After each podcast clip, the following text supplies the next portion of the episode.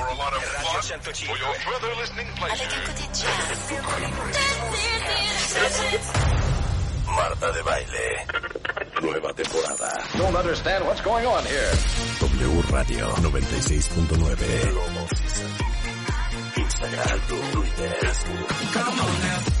Más invitados, más alegrías, los mejores especialistas. El día mágico es hoy. No te lances a tu sintonizar. ¿Cuál es el antídoto de la tristeza? La esperanza. Marta de Baile en W. Global Season. W. Marta de Baile en W. Nueva temporada 2021. Estamos donde estés.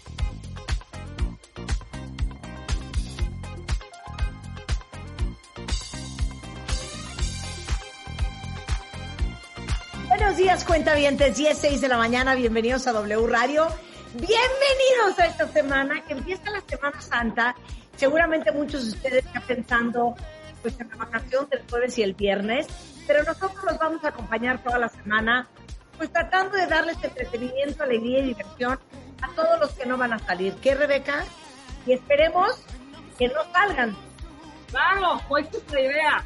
O sea, la principal idea de todo esto es que, pues sí, la gente se guarde. Ya dije, ya explicamos perfectamente el viernes, Marta, con el, nuestro pastor Mauricio Sánchez Coach, Sánchez Coach, Sánchez Coach, lo que significa la Semana Santa, ¿me explicó? Ay, Ahorita ya es, o sea, gran programa. gran Es- programa. gran programa. Si no escucharon el programa del viernes, de verdad rescátenlo en su versión podcast en wradio.com.mx o en martadebaile.com, porque les digo algo, no saben qué interesante la conversación que tuvimos de toda la explicación de quién es Jesucristo hasta qué significaba los días de Semana Santa, hasta el domingo de resurrección. Vale mucho la pena que lo rescaten, espectacular.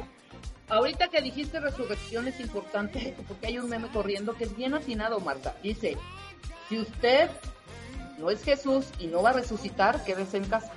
Punto. Está O sea, divino. Eso está divino. Si usted no es Jesús y no va a resucitar, quédese en casa.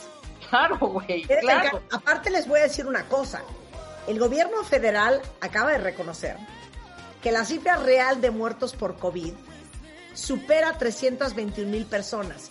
Un 60% más de la cifra oficial que se anunciaba en las conferencias de prensa por la pandemia. Cosa que les llegamos diciendo, les llevamos diciendo todo el año.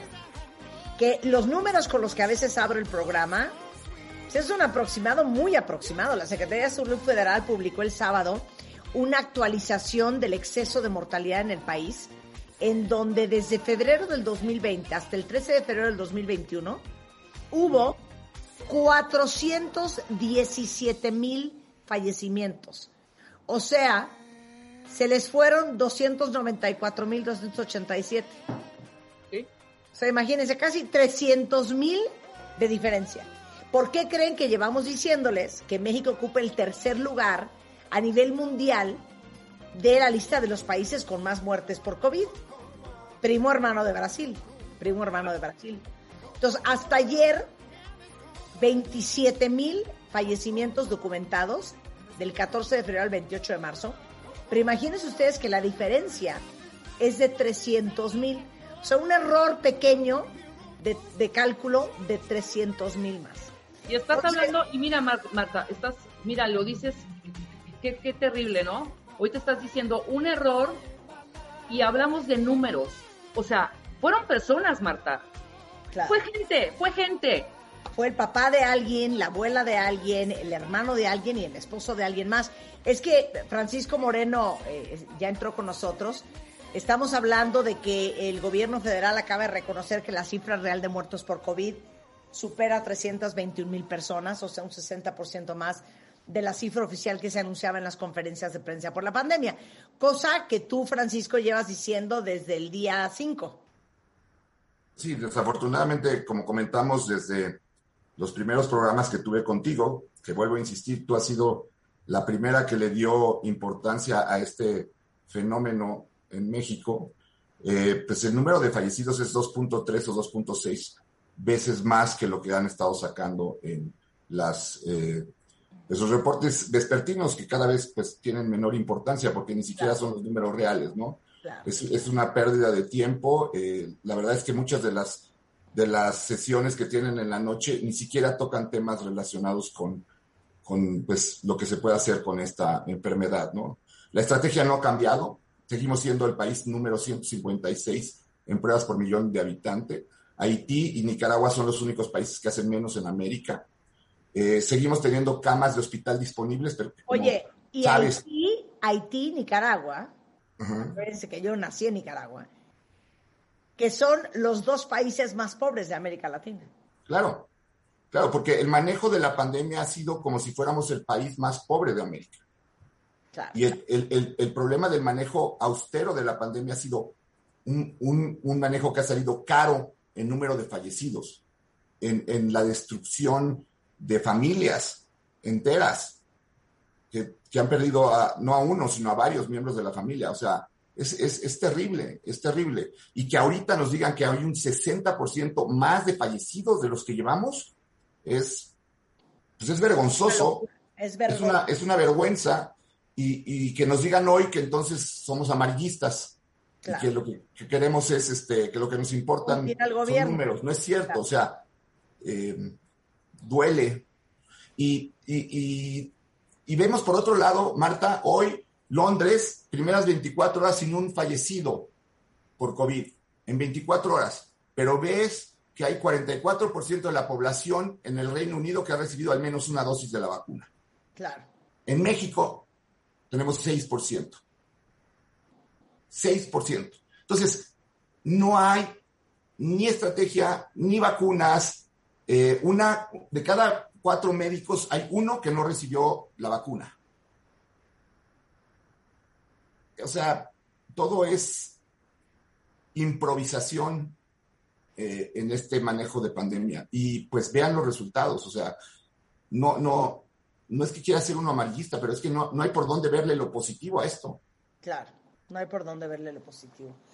Este, y la verdad es que ¿a qué atribuyes que tengamos el tercer lugar a nivel mundial del país con más muertes? Que realmente en muertes por millón de habitantes, si tomamos en cuenta esta cifra de 321 mil, seríamos el primero, ¿eh? Porque están arriba de nosotros Brasil y Estados Unidos, pero con poblaciones mucho más grandes que las nuestras. Claro. Entonces, ¿a qué le debo? Yo creo que a los tres errores que hemos comentado. Falta de pruebas, eh, eh, camas de hospital que no sirven, ¿sí? Porque pues, el problema de esto es que al no haber camas realmente terapia intensiva, los pacientes mueren a las primeras horas o el 30% de pacientes fallecen por COVID en hospitales públicos porque no están preparados para atenderlos. Entonces, ese. Y tercero, que es triste y sigue pasando, la politización del cubrebocas. El cubrebocas, que es la medida preventiva más importante que hay, sigue sin usarse en México como una... Se, usa más como estás a favor mío o estás en contra de mí. Esto es, es gravísimo porque el, mensaje a la población, veo cada vez más gente con cubrebocas y, me, da, me da gusto, pero si el mensaje no viene claro desde arriba y el mensaje es yo no me voy a poner un cubrebocas, pues entonces está, está complicado. Claro, claro, claro. Eh, vemos, vemos países eh, como Estados Unidos y de hecho hoy llegaba un cargamento de vacunas que nos tiene que mandar de regalo Estados Unidos, que están vacunando más o menos entre 2.5 y 3 millones de personas al día, cuentavientes. Sí. Y Estados Unidos proyectando que para el mes de junio, julio, pues estén bastante del otro lado. ¿Cómo estamos en México, Paco? Pues en México estamos vacunando en promedio 150, 200 mil diarios con lo cual pues nos faltan como 800 días para llegar al 70% de inmunidad. A este ritmo no vamos a lograr nada. Eh, vuelvo al mismo punto, tenemos 6% de la población vacunada. En la, primera vacuna se aplicó el 24 de diciembre. O sea, ya llevamos tres meses y cinco días. Y tenemos nada más el 6% de la población vacunada. Tenemos que llegar a 70. No hay forma, si el gobierno insiste, en tener el centralismo de la vacunación. Si esto no cambia y si no hay la apertura hacia el mismo seguro social que tiene eh, zonas de, de, campañas de vacunación que eran de las más importantes de América Latina, si esto no cambia, pues eh, eh, es muy probable que para julio o, agosto empecemos a estar un poco cercados por el mundo, porque en, la mayor parte del mundo van a estar ya con 70% de personas vacunadas y no van a querer que vengan de un país en donde hay transmisión acelerada todavía de COVID. Claro, y, y cuando dices la centralización de la vacuna, eso significa que la única entidad que puede aplicar la vacuna hasta el día de hoy en México son, digo, es el gobierno. Sí. A diferencia de otros países que se manejan como, Paco. Que, han hecho una apertura. O sea, tú en Estados Unidos ahorita te puedes vacunar en farmacias. Ahorita puedes acudir a una farmacia de las cadenas múltiples que hay, de los supermercados, y te puedes, exacto, y te puedes vacunar. En, en Israel la gente no, no solamente no tiene que ir a la vacuna, a veces la vacuna va hacia la gente. Empezaron a hacer una campaña de vacunación en, en este, bares porque la gente joven era la que más se, era renuente a vacunarse. Llegaban al bar y los vacunaban. Es decir, no se trata de, de, te estoy haciendo el favor de ponerte una vacuna, porque parecería esto, ¿no? Parecería que, híjole, danos las gracias porque nos vacunaste, o, o los médicos te estamos suplicando para que nos vacunen, estamos suplicando para que nos vacunen, cuando en todas las partes del mundo vacunan a los médicos y trabajadores de la salud como la primera línea de vacunación, pero no primera línea de los que yo considero que los médicos que son primera línea, sino de las personas que trabajan en salud. Pero no, aquí no pasa. Claro. Eh, o sea, la, la gran solución sería que instituciones eh, privadas, eh, no importa si es una farmacia, un supermercado, un hospital o una clínica, tuvieran acceso a poder comprar las vacunas. Incluso empresas. Incluso empresas, Marta. Si tú le dices a X empresa, vacuna a todos tus empleados y páganos la vacuna, seguro lo van a hacer, porque ellos quieren proteger y poder volver a tener una actividad económica. Claro, claro. Entonces, lo, lo que les, o sea, con que hicieran eso, con que permitieran que la vacunación fuera Ahora, te voy a decir qué es lo que me preocupa muchísimo. Llevamos un año de pandemia y la estrategia de la pandemia no cambió. Llevamos tres meses de vacunación. Si la estrategia de la vacunación no cambia, nos va a pasar lo mismo que con la pandemia. Claro, claro. Y los pronósticos para, para tener el 70% de la población vacunada a esta velocidad es 2024 finales de 2023 con la situación de que probablemente para esas fechas ya habrá países donde esté recibiendo la segunda dosis o el refuerzo de por la posibilidad de variantes, es decir, la segunda eh, vuelta. La segunda vuelta, cuando México todavía no termina de tener la primera vuelta. O sea, si no tenemos la vacunación de más de 500 mil personas diarias, esto no camina. Y para tener 500 mil personas vacunándose diariamente, necesitas que tengas apertura hacia eh, diferentes sectores. Claro. claro. Hay las vacunas, eh, Paco, hay las vacunas, porque probablemente ese sería uno de los discursos, ¿no? Están llegando poco a poco, no las tenemos físicamente, hay que esperar, ¿no? Yo no entiendo cuál fue todo este argüende de haber firmado eh, contratos con COVAX y con todo esto, ¿no? O sea, para al final estar recibiendo como estos préstamos, como que no entendí yo en lo particular y seguramente muchos de los que nos están escuchando, ¿cuál fue la negociación al final? No está totalmente abierto, no hay transparencia, no sabemos cuánta lana invirtieron, no sabemos si realmente sí compraron y estamos recibiendo estas dádivas de otros países que, bueno, también el, el tema del acaparamiento es algo bastante, es otro tema. Pero bueno, en fin, el chiste es que aquí en México, sobre todo, como lo has visto. tenemos vacunas. Exacto, no hay. Mira, lo que me preocupa también es que según el reporte hay 12 millones de vacunas y se han aplicado nada más 6 millones 120 y tantas mil. Entonces, pues, pero también lo que sucede es que puedes tener vacunas, pero si no tienes la, infraestructura para cómo aplicarlas. A distribuirlas, pues, claro. Eh, eh, es decir, no tenemos las vacunas suficientes, estoy totalmente de acuerdo con ustedes dos, o sea, no tenemos las vacunas que deberíamos de tener.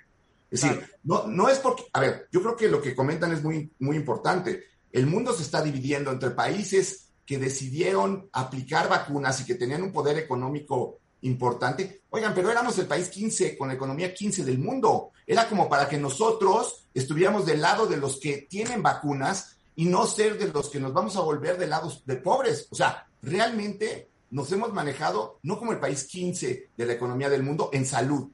No se hicieron pruebas, no se hicieron los cambios adecuados y ahora no, no se compraron o no se tienen las vacunas para ponerse. Si las compraron, pues que lleguen y si las tienen, pues que las apliquen. Pero nos estamos comportando como no el país 15 de economía del mundo, sino como el 115.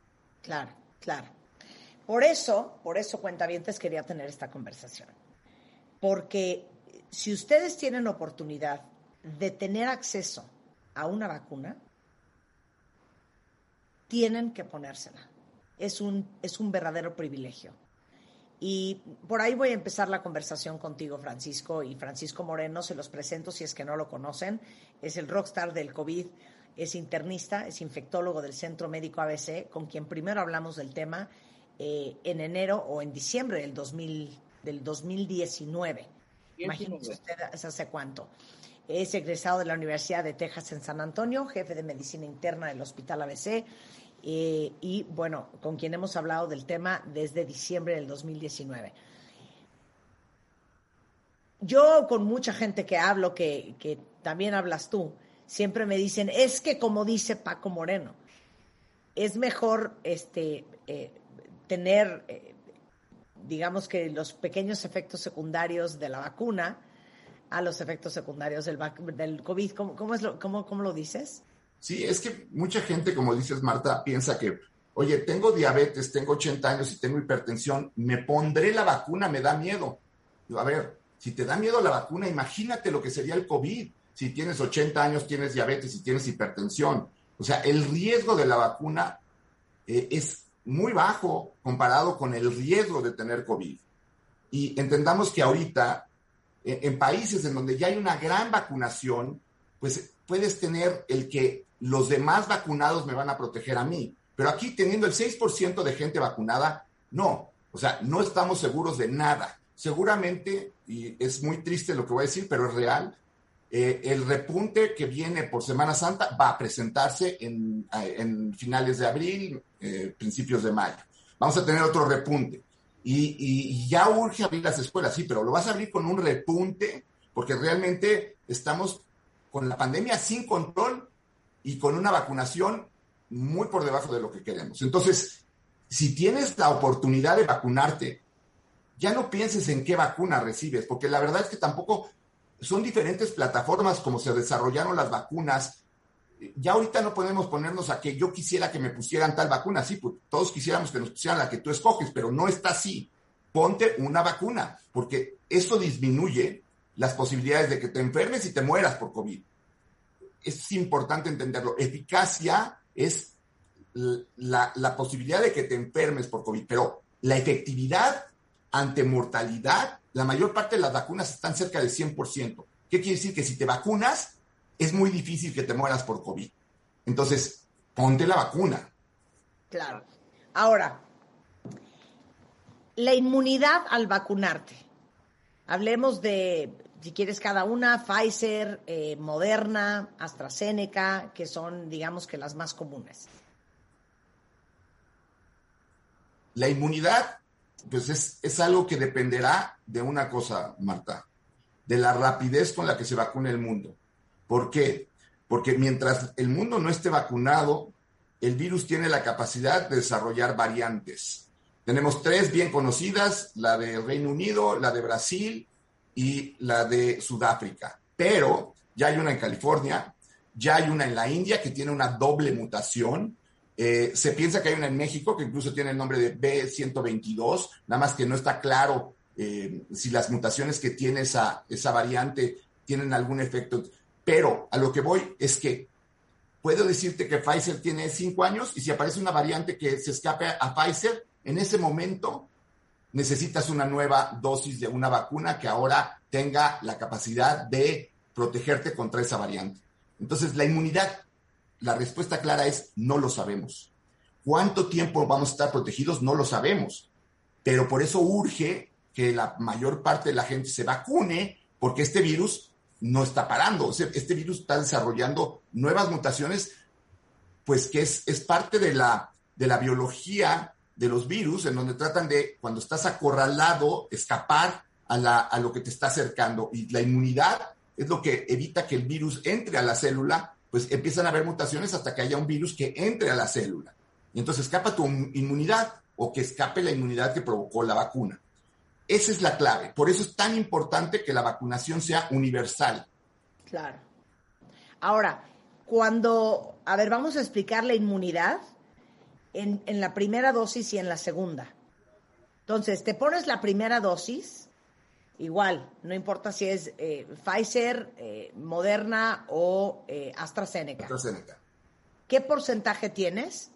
¿En cuánto tiempo? A los 10 días empiezas a elevar anticuerpos. Ahora, tú todavía durante un tiempo, se calcula que hasta dos semanas después de la segunda dosis, tienes la posibilidad de ya tener la eficacia completa de la vacuna dos semanas después de la, de la segunda dosis. Ahora, si me preguntas, Johnson y Johnson es una, una sola dosis, entonces puede ser que sea un periodo de tres, cuatro semanas después de la dosis de Johnson y Johnson. Pero aquí entran muchísimas variables. Hay gente que le dio COVID y ya se vacunó. Entonces, a lo mejor esa persona va a desarrollar inmunidad mucho más rápido. Lo que el mensaje para las personas que se vacunan es, a ver, no estás libre de contagiarte, y tienes que seguir usando cubrebocas porque puedes contagiar a pesar de estar vacunado. El vacunarte lo que hace es evitar que tú te enfermes de COVID y lo más importante, que te mueras de COVID. Eso es lo que, lo que produce la vacuna, pero no evita que te puedas infectar y por lo tanto contagiar. De ahí a que tengamos que seguir siendo responsables y usar el cubrebocas. Claro. O sea, la primera dosis, cuentavientes, digamos que no tiene el, porcentaje de efectividad hasta los 10 días o 14 días de habértela puesto. Así es. No significa que si te vacunaste hoy lunes, no significa que mañana martes ya estás al tiro. Son por lo menos tres semanas para que haga efecto, que es cuando te ponen la segunda dosis. Eh, Pfizer BioNTech es 21 días, Moderna es 28 días, ¿no? Así es. Y AstraZeneca es 28 días hasta 12 semanas. Y hasta 12 semanas. Eh, la razón de esto, dosis. y que también es importante entender, esto lo, lo ha desarrollado Inglaterra porque Inglaterra lo que decidió es no poner una segunda dosis hasta que una gran parte de la población ya tuviera la primera dosis. Ajá. Es decir, en lugar de, si tienes 50 vacunas, en lugar de ponerle la completa a 25 gentes, mejor se la pones a 50 personas. Es decir, tratas de abarcar más población que tengan al, menos una vacuna. Sí. Y entonces vieron que la efectividad de la vacuna seguía siendo buena a las 8 y a las 12 semanas. Por eso AstraZeneca se ha comentado en México que se puede poner hasta tres meses después de haberse puesto la vacuna, la primera dosis. Pero lo que dice Marta es muy importante, tener en cuenta que cuando te pones la vacuna te proteges, pero no, no estás, sobre todo al principio, como para ir a celebrar sin cubrebocas. Claro. Te infectas y te va igual de mal que si todavía no tuvieras vacuna. Claro. Ahora, este, regresando del corte, eh, después de la segunda vacuna, ¿qué pasa? ¿Y qué significa estar vacunado. Al regresar con eh, Francisco Moreno, no se vaya. Escucha todos nuestros contenidos en Amazon Music. Búscanos como Marta de Baile. Music. Music. Marta de Baile. Global.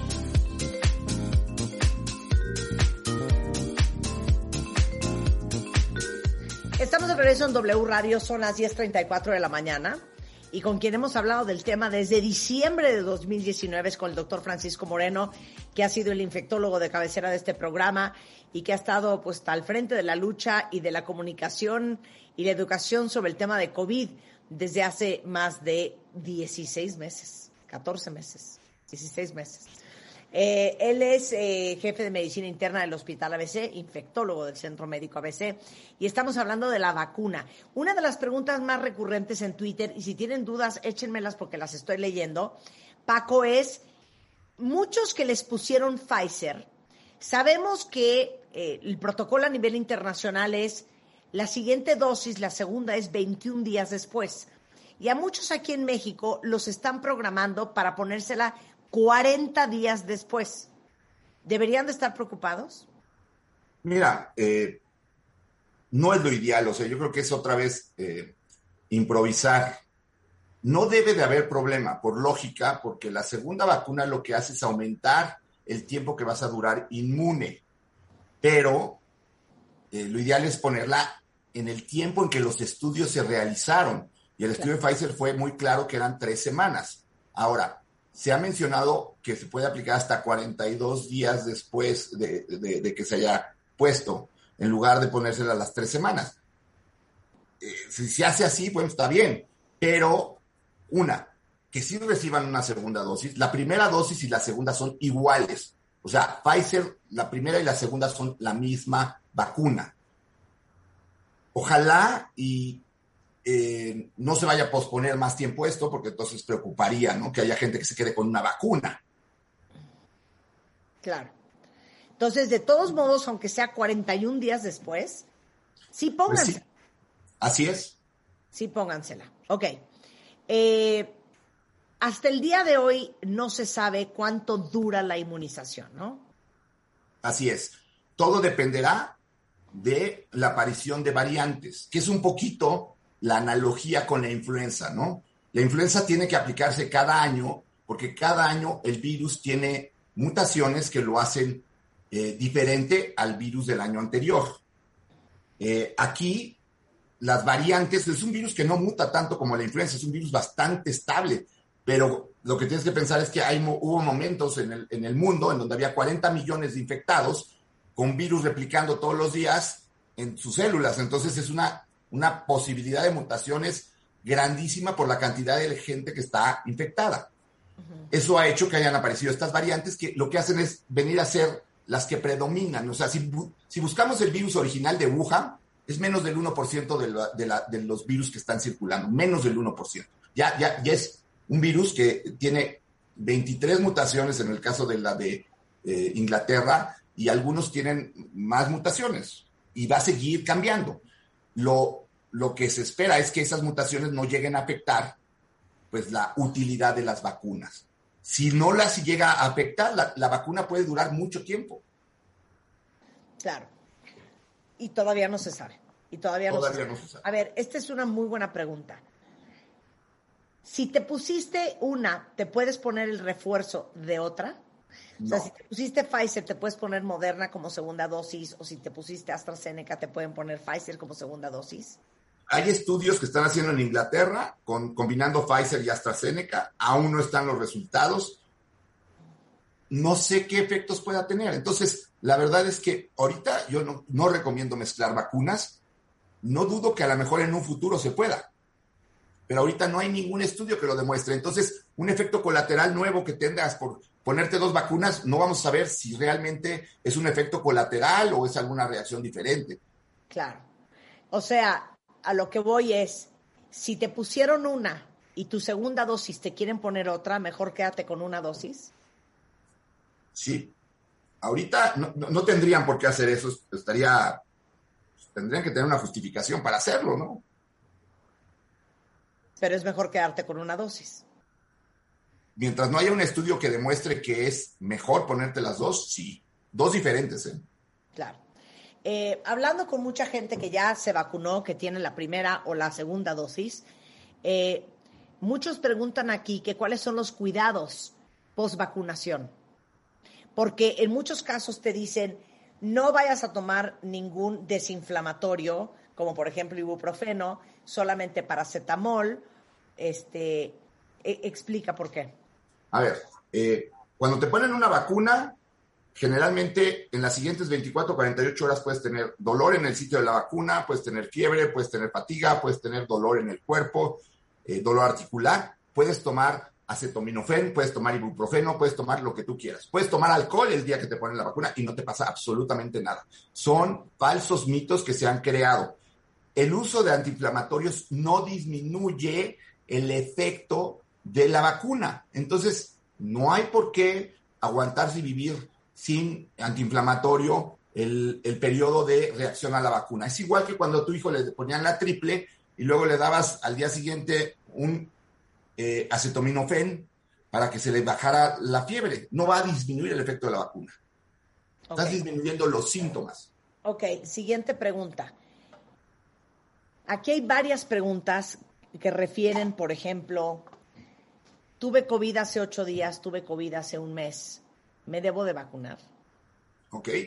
¿Cuál es la que, Lo que se recomienda es no te vacunes antes de dos semanas de haber sido dado de alta. En muchos países, en Estados Unidos, recomiendan que te vacunes hasta tres meses después. No es porque tengas efectos por la vacuna, es porque la inmunidad natural al menos dura tres meses, en el peor de los casos. Entonces, lo que quiere Estados Unidos es que se vacune la mayor cantidad de personas y que los que ya tienen inmunidad natural, que se pueden esperar un poco porque tienen anticuerpos de la enfermedad original, pues se vacunen un poquito después. Pero si tú, tú te puedes vacunar de COVID dos semanas después de haber tenido COVID sin tener un riesgo de tener ninguna reacción. Ok, pero existe el riesgo de tener una reacción. Mira el caso de Alberto Ciurana eh, de TV Azteca, que fue muy, muy, muy sonado en México, que supimos que se vacunó por los cálculos un viernes y que por ahí del martes, miércoles se estaba anunciando que tenía COVID corte A se le complicó y corte B se murió. Pero él, era un poco lo que tú comentabas, Marta, en, la parte anterior del programa. Tú te vacunas contra COVID, pero no vas a tener protección hasta el día 10, 12. Entonces, si, si él desafortunadamente se había puesto la vacuna cuando ya tenía COVID o adquirió el COVID poco después de haberse puesto la vacuna, no fue suficiente el tiempo de aparición de sus anticuerpos inducidos por la vacuna y más fue la gravedad de la enfermedad. Eh, esto no es que, que porque tenía COVID y se vacunó le fue peor. No, no te va peor, pero no te va mejor, que es lo importante. O sea, el hecho de que tú te hayas vacunado no te va a proteger si ya tienes COVID. Claro. Entonces, no es que si tienes COVID y te vacunas, ¿se te complica? No. Es un virus eh, que te están poniendo la vacuna una partícula de RNA, no te están inyectando un virus vivo. Entonces, no es que te va a dar doble, no. Lo que pasa es que no te sirve la vacuna. Entonces, cursó en la enfermedad como si no hubiera estado vacunado y pues estuvo... Ahora, si te da COVID en lugar del día cero de la vacuna, te da el día 12, entonces probablemente la vacuna ya te sirva de algo y te dé un COVID más leve. Porque eso es lo que va a hacer la vacuna. Recordemos que no impide que te infectes, pero lo que sí va a hacer es ayudar a que no progrese tu enfermedad. Claro. Ahí te va otra variable que pregunta Elisa. Si te pusiste la primera dosis y en ese espacio de tiempo antes de la segunda te dio COVID, ¿qué haces con la segunda dosis? Te la pones. Te la pones igual siempre y cuando sea dos semanas después de haber sido dado de alta Así de es. Ok. Este, a ver, vamos a aclarar esto, es muy interesante, Roberto, pregunta de Roberto Aguilar. La verdad es que ya se aclaró, pero vamos a tocar el tema. Eh, esto de que la vacuna de AstraZeneca puede producir coágulos. Mira, esto ya, ya se aclaró. Fueron 33 casos en 10 millones de dosis aplicadas. Eh, desafortunadamente también hay cuestiones políticas con las vacunas y hay un pleito entre la Unión Europea y, el Reino Unido por el famoso Brexit. Eh, no, no, no está lejos de pensar que hay cierta cuestión ahí complicada, pero ya la eh, Agencia Europea de Medicamentos, la EMA, y la Organización Mundial de la Salud dijeron, la vacuna de AstraZeneca es segura. Ahora, hay gente que tiene cierta predisposición para hacer coágulos, ¿sí? A lo mejor en ellos la vacuna pudiera tener algún riesgo. No sabemos ni siquiera cuáles son, pero te contesto igual que como te dije. Si tienes predisposición de hacer coágulos con la vacuna, cuando te dé COVID, te van a dar muchos coágulos. Entonces mejor vacúnate, porque es mejor vacunarte que desarrollar la enfermedad, que es lo que en sí te lleva a tener inflamación y producción de coágulos. Bien, claro. Oye, a ver, otra gran duda. Toda la gente que tiene alergias, pero no estoy hablando de alergia estacional al polvo, al polen, esas no. Estoy hablando de alergias a las sulfas, la cefalasporina, la penicilina, eh, gente que tiene ese tipo de alergias, ¿corren riesgo de vacunarse? No. El riesgo es gente que haya tenido alergia a alguno, alguna vacuna, algún componente de la vacuna. Entonces, la verdad es que es muy difícil. Ya con los... Estamos llegando a 400 millones de vacunas eh, aplicadas en el mundo. 400 millones. Es, es, un número muy importante. ¿Por qué? Porque el número de personas que han tenido choque anafiláctico con la vacuna es de 2.5 por millón. Y en la mayor parte de los casos ocurre en los primeros 15 minutos que debes de estar vigilado y se te aplica un medicamento y se controla. Entonces, es muy difícil que por tener historia de alergias tengas una complicación al aplicarte la vacuna. Sí. Bien. Oye, ¿qué opinas? Eh, sabemos que las vacunas más preciadas son Pfizer, BioNTech, Moderna y AstraZeneca. ¿Qué opinas de todas las demás? Y estoy hablando desde eh, Sinovac hasta Cancino. Mira, eh, lo, único, lo único que es eh, preocupa de Cancino es que por alguna razón no publican la fase 3.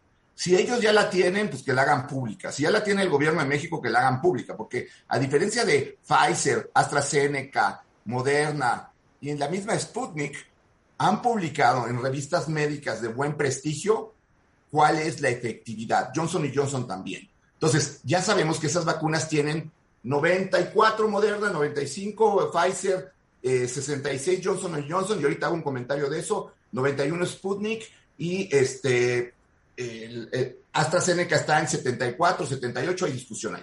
Ahora, Johnson Johnson tiene 66%, pero ojo, Johnson Johnson fue probada en el pico de la pandemia mundial, diferente a lo que pasó con AstraZeneca y Pfizer, que fueron probadas más en los meses de julio y agosto, cuando el número de casos no era tan grande y cuando no había variantes. Entonces, a lo mejor si probamos esas vacunas ahora, su efectividad también tendría menor, menor y por eso no puedes decir que porque una tiene 66% y la otra tiene 93%, es posibilidades de que te infectes, más no de que te mueras todas las vacunas parecen ser lo suficientemente buenas para que no te mueras. Sinovac es una vacuna que está hecho de un virus atenuado. Entonces, no solamente tiene un antígeno, tiene todos los antígenos del virus.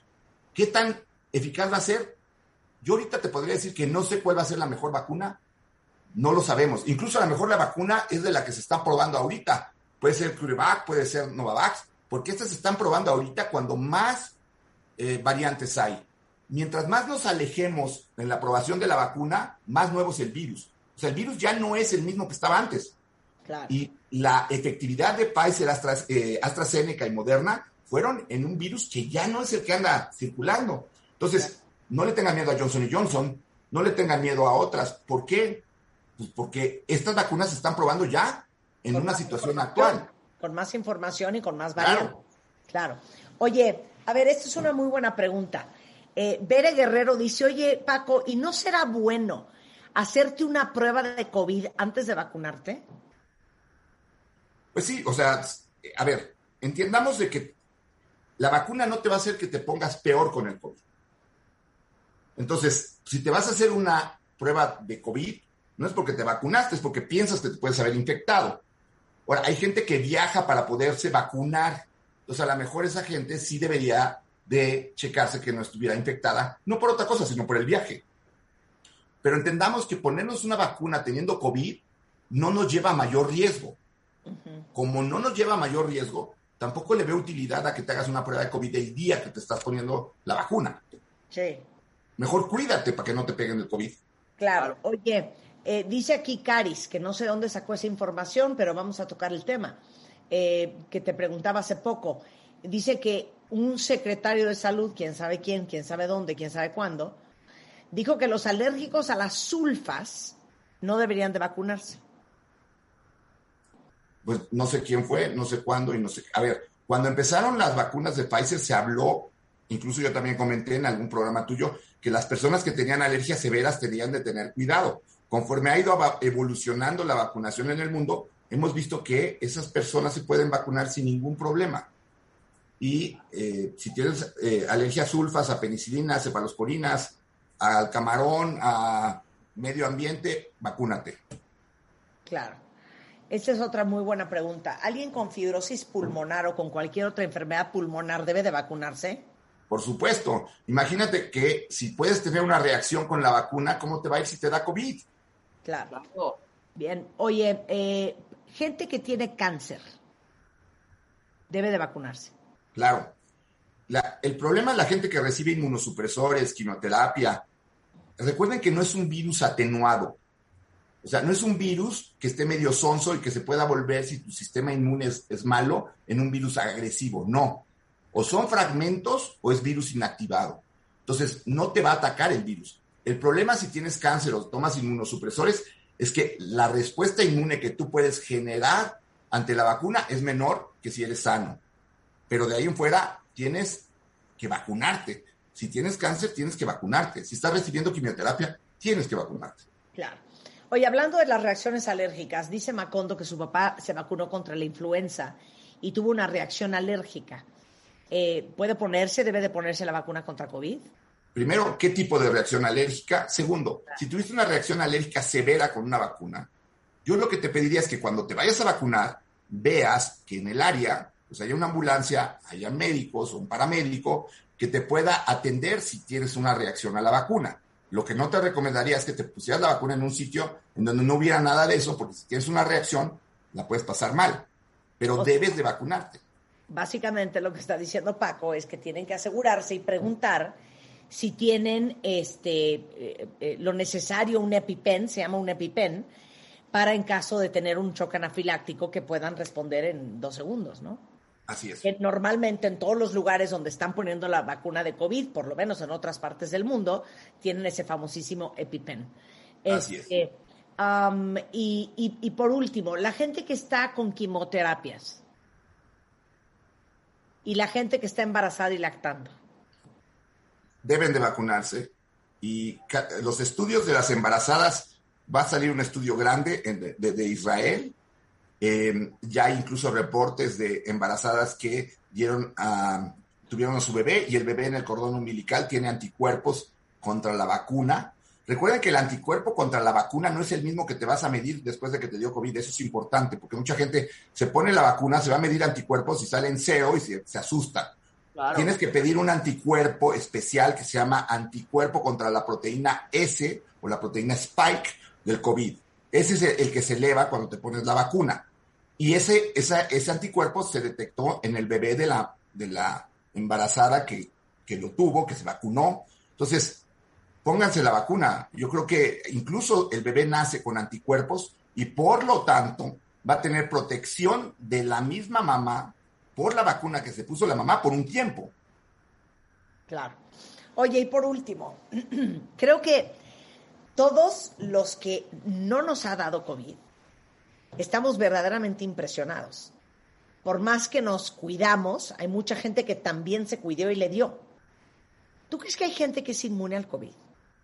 Sí, e incluso hay eh, eh, eh, cuestiones genéticas para los dos lados. Cuestiones genéticas que te hacen más resistente al COVID y cuestiones genéticas que te hacen más susceptible al COVID pero el número de personas que son naturalmente resistentes al COVID es bajísimo. Se calcula que uno de cada 10 mil. Entonces yo no me la jugaría. Ahora, mucha gente dice, es que yo me cuidé muchísimo. Pues sí, pero tenías a alguien que iba y te eh, limpiaba eh, el carro, el garage o algo, y tú no te dabas cuenta, porque aquí el problema es que mucha gente no percibe el error. Eh, te, cuento una historia que es muy fuerte. Uno de nuestros mejores enfermeros de terapia intensiva hizo una doble guardia porque cubrió a una de sus compañeras, ¿no? Y él me dice, es que yo sé cuándo me contagié, porque estaba cansado y no me di cuenta que no traía bien puesto el cubrebocas. Yo sé cuándo me contagié, y la pasó muy mal y afortunadamente está bien y se curó y es, es una de las estrellas de, enfermería de, terapia intensiva de aquí del ABC.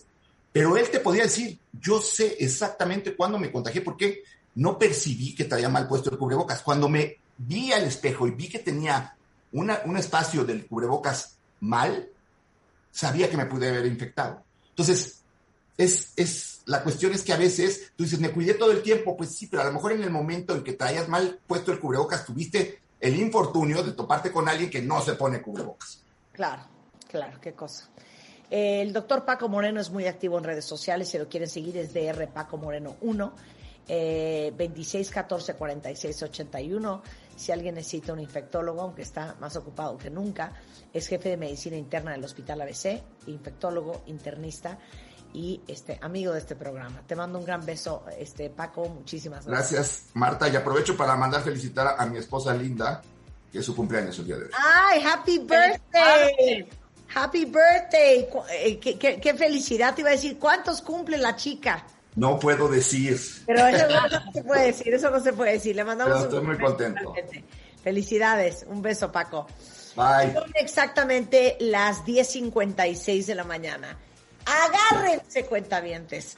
Porque no crean, yo en mis ratos libres estoy haciendo cosas que a lo mejor ustedes no saben que yo estoy haciendo, pero estamos trabajando. Y cuando regresemos del corte, no van a dar crédito a quien entrevisté para la portada de revista MOA. Al volver, Natalie Rotterman, jefe editorial eh, de la revista MOA, va a estar con nosotros.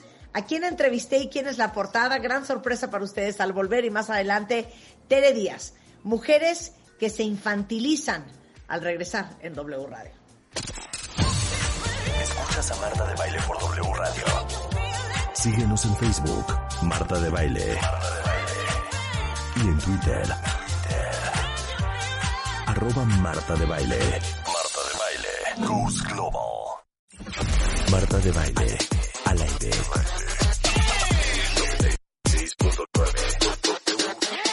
W Radio. Son las 11.08 de la mañana en W Radio. Ahora sí, van a tener la respuesta a la incógnita que lanzó Revista MOA en sus redes sociales de quién creen que era la portada del aniversario número 7 de Revista MOA. Y está con nosotros Natalie Rotterman, jefe editorial de Revista MOA y todas sus plataformas con nosotros el día de hoy. Porque normalmente, Natalie, la portada, la única portada que hacía yo era la de aniversario. Pero el año pasado, por temas de COVID, tuvimos a Lady Gaga, yo salí hasta el mes de noviembre y ese mes pues también se nos pasó a complicar. Justo se nos pasó a complicar, digo, decidimos, decidimos, fue una decisión unánime que esta vez le íbamos a ceder, ceder el lugar a alguien que totalmente lo valía. Eso no quiere decir, no se me apaniquen, no se entristezcan, que no vendrá probablemente una portada de Marta, este, la tan pedida portada de Rebeca. Todo se puede, todo cabe este año. Solamente el mes de abril se lo decidimos dar a alguien más que totalmente valía todo nuestro respeto, todo el honor y todo el festejo del aniversario MOA, totalmente lo valía. Ok. Ok. ¿Quién creen que es la portada de revista MOA? Es más, voy a hacerlo un poco cardíaco. Mándenme ahorita con el hashtag portada de MOA ¿Quién creen ustedes que es la portada de Revista MOA? No lo hemos subido a las redes, no va a subir hasta que en este momento lo anunciemos en radio. Pero a ver, les voy a dar unas pistas. ¿Es mujer? Madonna, Madonna, Madonna. No, es una fregona. Mm. Es tan querida y tan admirada y tan respetada a nivel mundial, ¿eh? A nivel mundial. A ver si, si le atinan a alguien de ustedes. Eh, ¿Qué más les podemos decir, Natalie? Es muy mm. famosa, muy, muy, muy famosa. Muy, es muy famosa. Es, casada, es casada. Es casada. Con un gran hombre, además, con un gran, gran hombre. Y es casada con un hombre también muy famoso. Muy famoso que estimamos muchísimo, lo queremos mucho. Claro. Y y no puedo creer que Edgar ya le atinó, Monse ya le atinó y no sé cómo le hicieron. No sé si, Giovanni, ¿a poco subiste tú algo ahorita o alguien ya subió algo ahorita? Sabes que yo llevo varios días sospechando que hay un topo por ahí. Sí, puede ser que haya un topo. Hay un Fíjate topo. que yo sí siento. Bueno, pues suéltala, mi queridísimo Rulo. ¿A quién entrevisté para Revista MOA del mes de abril, su séptimo aniversario? Michelle Obama, en exclusiva para MOA. Abogada, autora, madre, productora y ex primera dama, nos habla sobre cómo encontrar tu propósito de vida, superar el síndrome del impostor, empoderar a otras mujeres y la lucha por sus causas. Además, es el anil de la Revi. MOA cumple siete años y el regalo es para tu Nada más y nada menos que una camioneta. Muabri, un mes para celebrar y una edición para encontrar nuestro camino. Una revista de Marta de Baile. Entrevisté cuentavientes para ustedes a Michelle Obama. ¿Qué tal? ¿Qué tal, chulitos? ¿Qué tal? Para que vean que pura cosa de calidad, pura cosa de calidad y felicidades a Lupita Bermúdez, a Monse Mejía, a Edgar Rojas, a Isis, a Jacqueline, a Alexa, que dijeron, es Michelle Obama. Claro. En efecto, tuve oportunidad, y que, que es un gran honor hacerlo, de entrevistar a, a Michelle Obama. Ella estaba en Washington, D.C., yo estaba en Nueva York, y tuvimos una increíble conversación sobre, desde su nuevo proyecto para Netflix, que seguramente algunos de ustedes ya vieron, que se llama Waffles and Mochi, eh, que es eh, un proyecto increíble que nace de su compromiso desde casi el día uno de ser la ex primera dama de Estados Unidos en eh, la salud, la nutrición y el bienestar de los niños en Estados Unidos y ahora a nivel mundial. Autora del bestseller Becoming, que es pues uno de los libros más vendidos en la historia del mundo. Y hablamos del proyecto de Waffles and Mochi, que es un, un documental increíble, una, una docuserie eh, enfocada para niños y papás para aprender a relacionarse mejor con la comida, entender eh, los alimentos desde otro punto de vista. Está espectacularmente hecho, espectacularmente producido y ya está arriba en Netflix, se llama Waffles and Mochi. Pero también hablé con Michelle Obama de sobre padecer el síndrome del impostor, algo de lo que ella habla mucho, sobre cómo escogió las causas eh, que quiso abanderar, sobre cómo encontró su voz, sobre cómo encontrar nuestra pasión y es una entrevista increíble que vamos a pasar de principio a fin el 14 de abril, ¿ok? Pero les tengo una probadita de la conversación entre Michelle Obama y yo. Escuchen esto. I'm thinking of women out there. How mm-hmm. do they find their voice? How do they find their calling? And how important it is, no matter what age the audience will be, you know, mm-hmm. is to find your purpose in life and mm. passion. Yeah.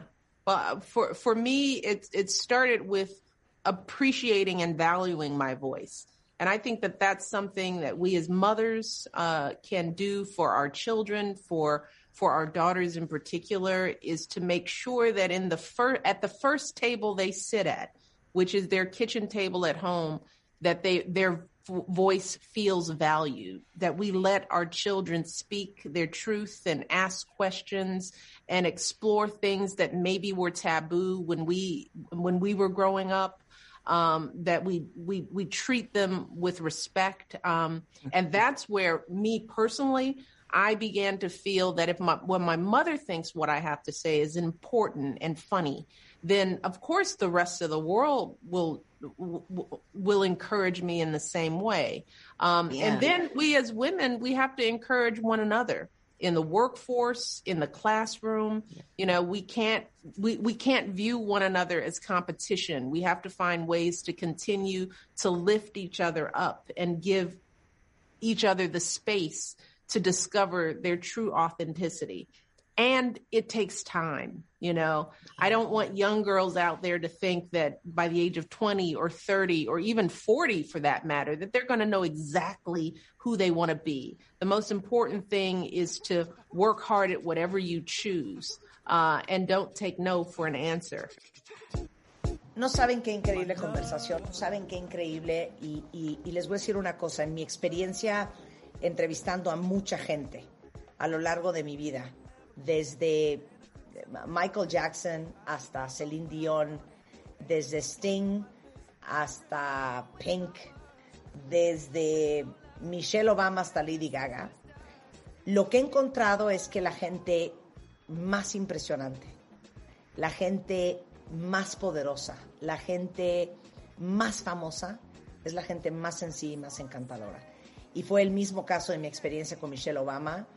La verdad es que no solamente fue encantadora, fue tan generosa y tan cálida en, tomarse el tiempo de, tener esta conversación que sabía que iba a ser eh, muy escuchada en, en México, obviamente a través de W Radio, pero también a través de nuestras plataformas y a través de este, pues, redes sociales, nuestro podcast, YouTube, Facebook, porque eh, vamos a poner esta entrevista al servicio de todos los demás.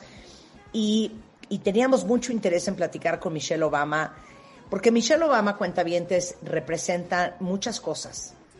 Representa a, a la mujer en el mundo, pero también representa a las minorías, siendo la primera primera dama eh, de color en, en, la historia en Estados Unidos, porque representa a una primera dama que lejos de ser un adorno, quedarse callada o ser un acompañante de un presidente, fue una gran voz, fue una gran vocera, fue una gran defensora de muchas causas y fue un ejemplo de la fortaleza, de la mesura, del equilibrio eh, que tenemos las mujeres hoy en día entre ser una persona y ser un individuo, pero ser esposa de alguien, pero tener un llamado propio y una misión eh, personal, pero ser madre, pero ser hija, pero ser una servidora pública como primera dama en Estados Unidos.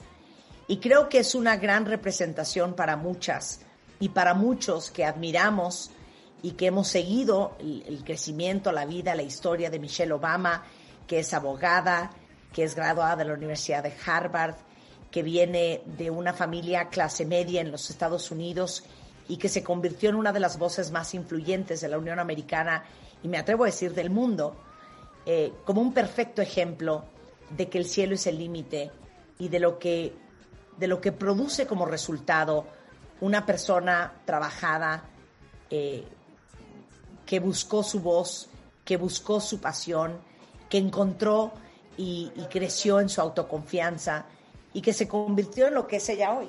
Entonces, tener la oportunidad como persona, como comunicadora y como mujer de hablar con otra mujer de ese calibre, de ese nivel, es, es un placer y siempre es una gran experiencia. Y de poder compartirlo con todos ustedes, cuentavientes, porque creo que de una manera u otra todas y todos sentimos a sentirnos únicos, eh, solos en, en, los retos que tenemos en la vida. Y escuchar que alguien de ese calibre haya batallado con encontrar su voz, haya batallado con el síndrome del impostor, haya batallado con proteger, preservar y encontrar también su pasión pues es un recordatorio de que no estamos solos en nuestra búsqueda y en nuestro propio proceso de crecimiento en esta vida. Y qué increíble que tengamos la oportunidad a través de los micrófonos de W Radio y nuestras plataformas de compartir una entrevista que para mí es tan relevante para todos nosotros, sobre todo en el momento en que estamos viviendo este, como seres humanos y también para todas las mujeres, en el momento en que estamos viviendo de transformación de lo que hacemos, de lo que somos y de lo que significamos para este mundo y de lo que somos capaces y tenemos obligación de, ser. Entonces, eh, que quieras añadir, Natalie, sobre esta increíble experiencia, que la verdad es que aplausos para Natalie porque quien gestionó todo esto con, con el equipo de Netflix, que muchísimas gracias a todas ellas, fuiste tú y lograste que esto que llevábamos cocinando casi un año fuera posible. Sí, justo Marta, la verdad es que sí fue una labor de, en conjunto, en equipo.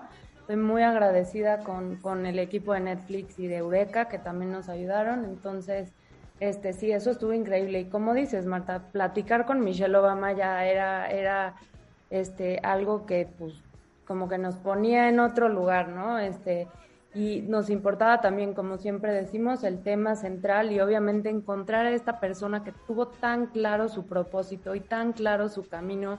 Platicábamos el otro día, Marta, de que con esto que ha pasado y con la pandemia y todo, que de repente ya no sabes ni cuál es el punto de todo lo que estás haciendo, ya no sabes ni qué onda, ni qué.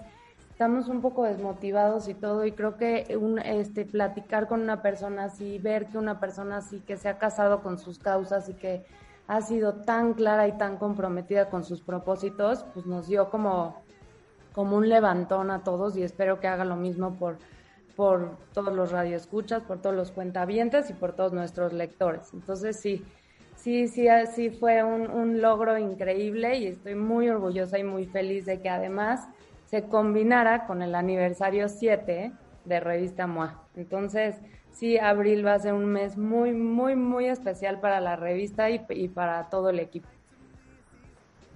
Bueno, eh, vamos a poner la entrevista en su totalidad el próximo 14 de abril aquí en W Radio y vale la pena también que sepan que esta entrevista fue una exclusiva para todo México y toda Latinoamérica. Eso significa que Michelle Obama solo habló con nosotros este, y con ningún otro medio, ni en México ni en Latinoamérica, lo cual nos llena de orgullo que nos haya escogido a nosotros para hablar de waffles and mochi y todo lo que hablamos en ese programa.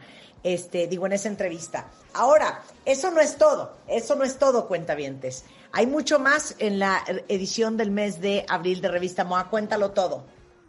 A ver, como ya dijimos, como ya escucharon la gran sorpresa, vamos a regalar nada más y nada menos que una camioneta como nos gusta en el equipo decirle, una camuaneta.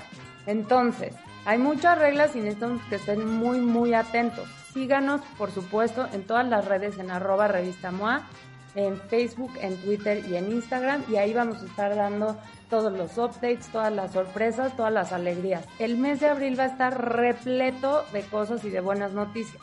Pero, pero, tengo que decirles, para ganarse la camuaneta, van a tener que hacer un examen de conocimiento de revista MOA, como todos los años ya es tradición. En este equipo nadie ha reprobado, jamás, ni Rebeca, ni Marta, ni Julio, nadie hemos reprobado. Entonces, bueno, este año no será la excepción, vamos a hacer el examen con ustedes. Pero lo que les queremos decir a nuestros queridísimos y adorados suscriptores, viejos y nuevos, tienen hasta el 15 de abril para renovar o para suscribirse y nuestros suscriptores, además de que nuestros suscriptores de ahorita ya tienen la revista digital completa, completamente gratis en su correo, si lo revisan ahorita, que ese es el apapacho que les damos todos los meses en lo que llega su edición impresa.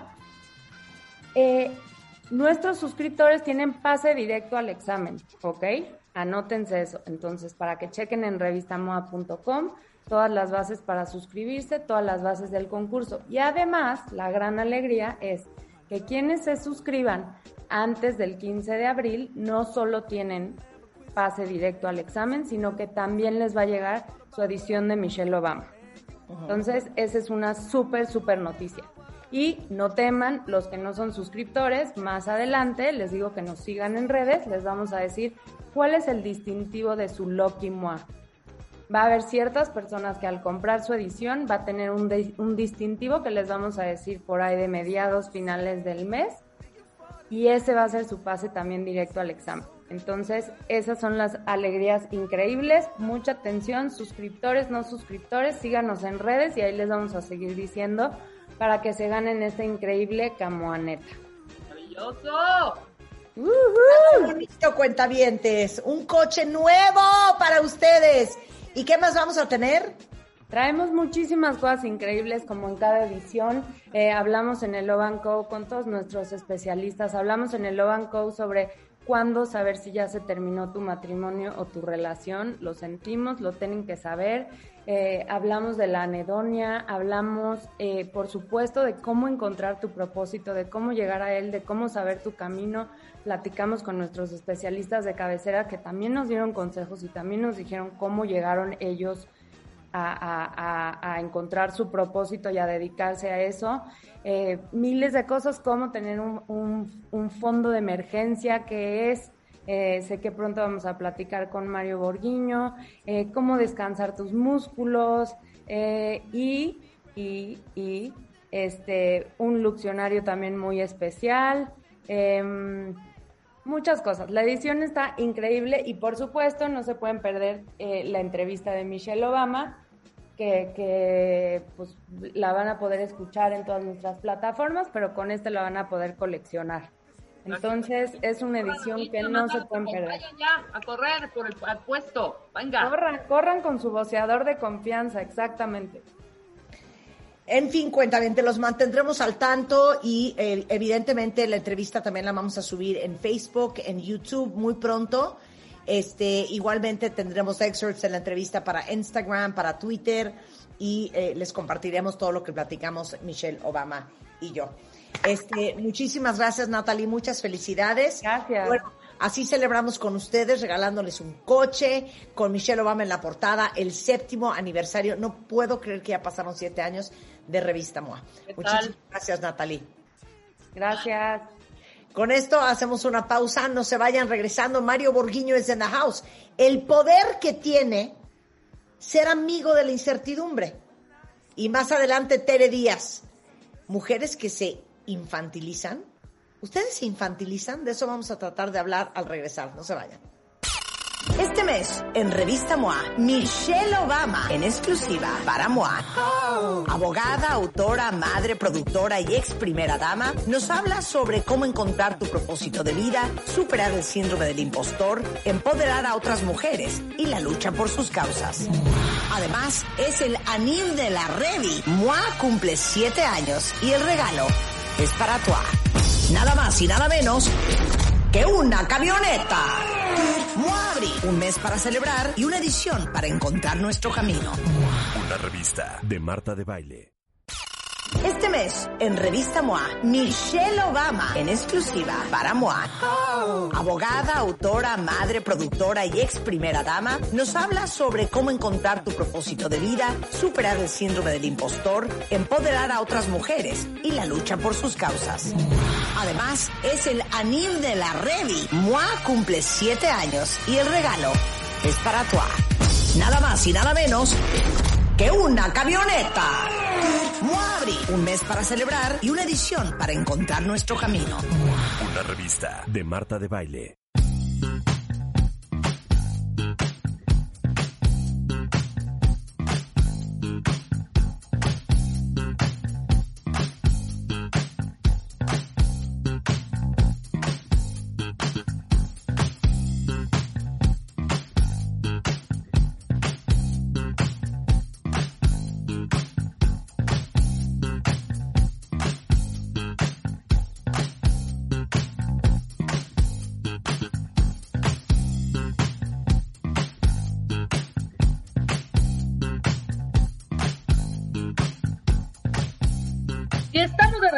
W Radio. Son exactamente las 11 con 34 minutos y como lo prometido es deuda, ahora sí, y como lo anunció Marta antes del corte, el tema de hoy con nuestro querido Mario Borguiño, director general de Borguiño Consultores, y él se ha desempeñado como lo conocen muy bien como consultor empresarial por más de 30 años y elabora procesos de rediseño, planeación estratégica y liderazgo empresarial el tema de hoy, Mario, y me encantó porque le, estás dando ese twist a algo que creemos que es negativo, la incertidumbre, ¿no? El poder de la incertidumbre.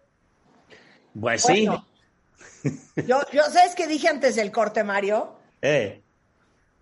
El poder que tiene vivir en la incertidumbre, el poder que tiene ser amiga de la incertidumbre, el poder que tiene aprender a navegar en la incertidumbre.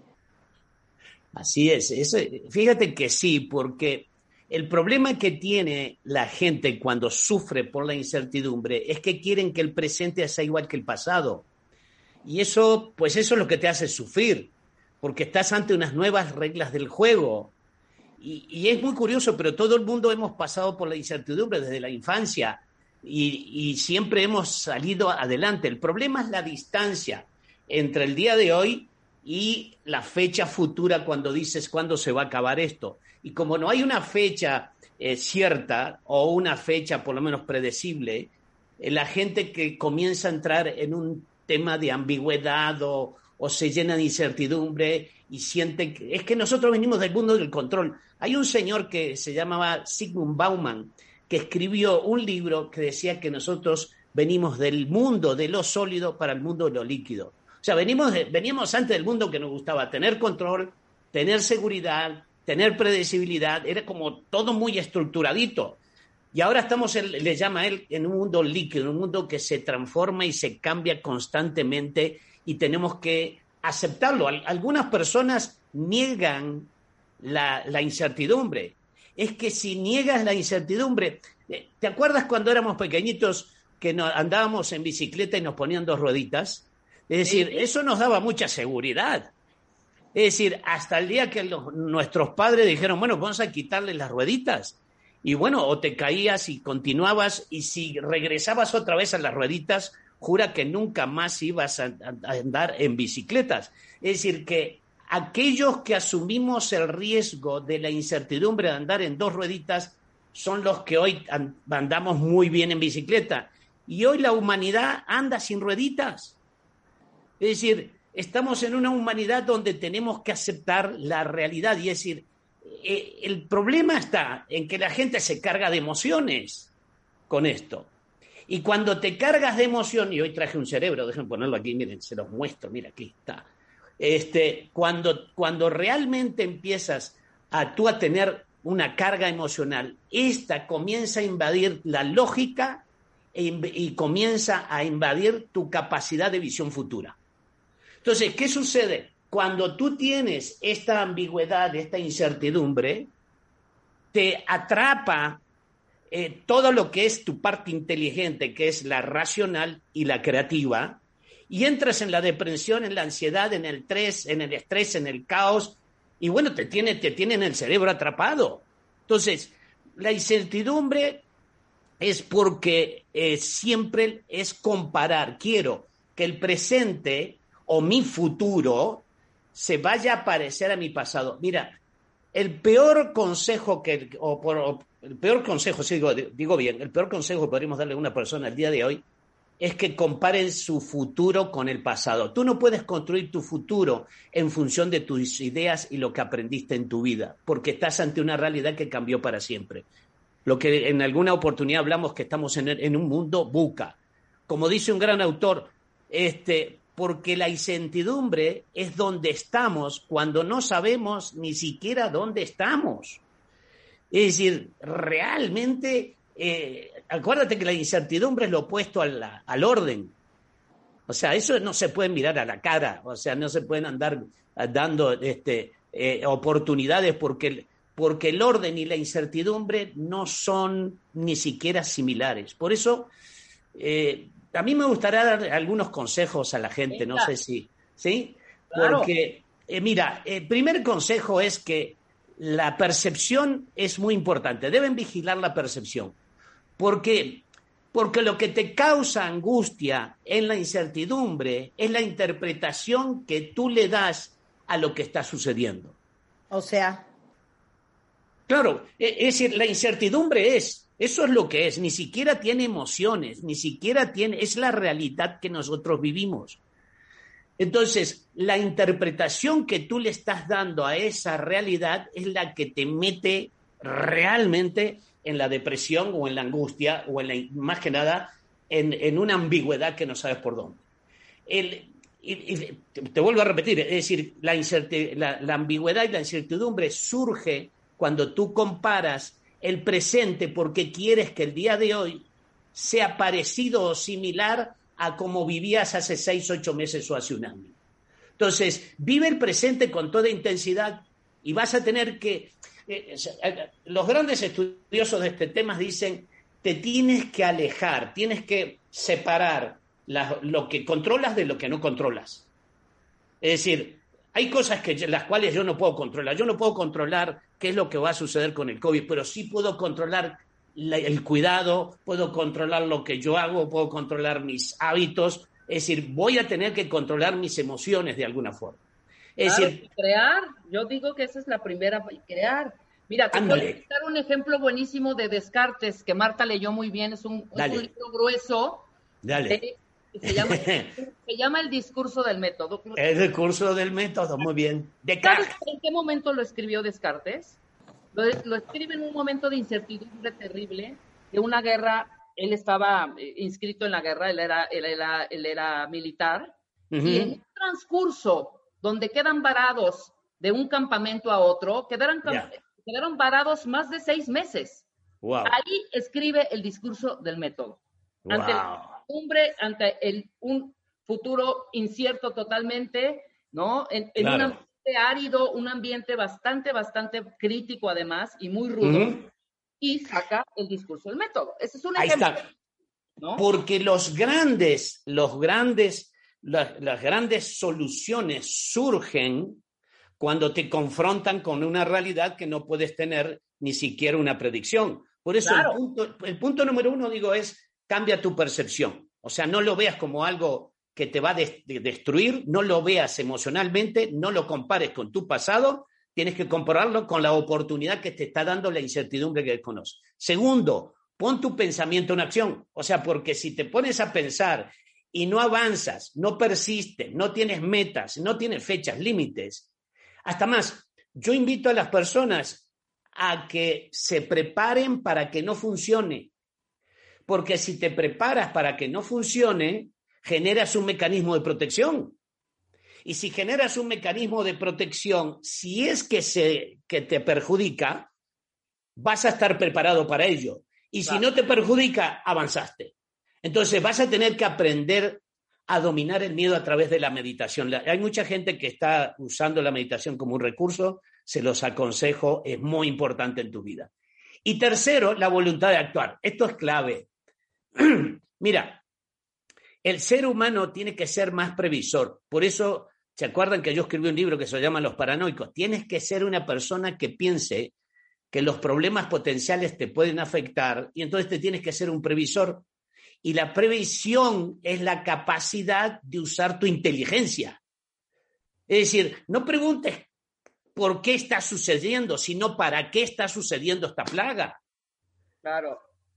Es decir, si tú te abres a esta oportunidad de entender para qué existe esta plaga, tendrás una razón para poder crecer y poder consolidarte como ser humano. Decía, ah, ah, hablando de, de los grandes pensadores, había un señor que se llamaba Nietzsche y decía, no son los hechos que te hacen sentir así como te sientes, es tu interpretación de los hechos lo que te está dañando. Claro. Es decir, El budismo dice, Ándale. las cosas no son como se presentan ante ti. No, ándale. Intrínsecamente el chocolate no es delicioso. A ti te parece delicioso, a alguien más le puede raro. y el chocolate amargo, qué rico es. Mira, en general, los seres humanos, ustedes y yo hemos hablado muchas veces de esto, que los seres humanos hemos vivido en la depresión antes de, antes de, la, de la pandemia. Antes de la pandemia éramos deprimidos. ¿Por qué? Porque la vida en general es dolor, porque el sufrimiento del ser humano viene de tener muchos deseos de que las cosas sucedan como a mí se me antoje. Tenemos demasiados, o sea, si tú le quitas deseos a lo que tú quieres hacer, realmente no sufres. Entonces, yo le, yo le aconsejo a la, a la gente que se tome la medicina de la incertidumbre. Y la medicina de la incertidumbre, ¿sabes cuál es? No te enganches emocionalmente. Decía, no, no te pongas a desear que todo sea distinto, ni compares con tu vida pasada de hace un mes, o de hace seis meses, o de hace un año. Porque terminarás deprimido o deprimida. Y no pienses por qué existe, sino para qué. ¿Por qué? Fíjate, porque si tú te, abres en el para qué, te abres emocionalmente. Y el corazón tiene razones que la mente no puede comprender. Ajá. Entonces, es muy importante que tú emocionalmente comiences a, a- a cuestionar lo que observas y cómo lo observas y la interpretación que le das, ponerte en el camino en términos de crear un plan y crear un cambio futuro tuyo y generar en ti la voluntad de actuar, que es lo que, que es lo que estoy tratando de, de- de convencerlos. Es decir, tenemos que tener la voluntad de poder actuar ante la incertidumbre, viendo la realidad tal cual es. De lo contrario, si lo interpretas, vas a sufrir mucho.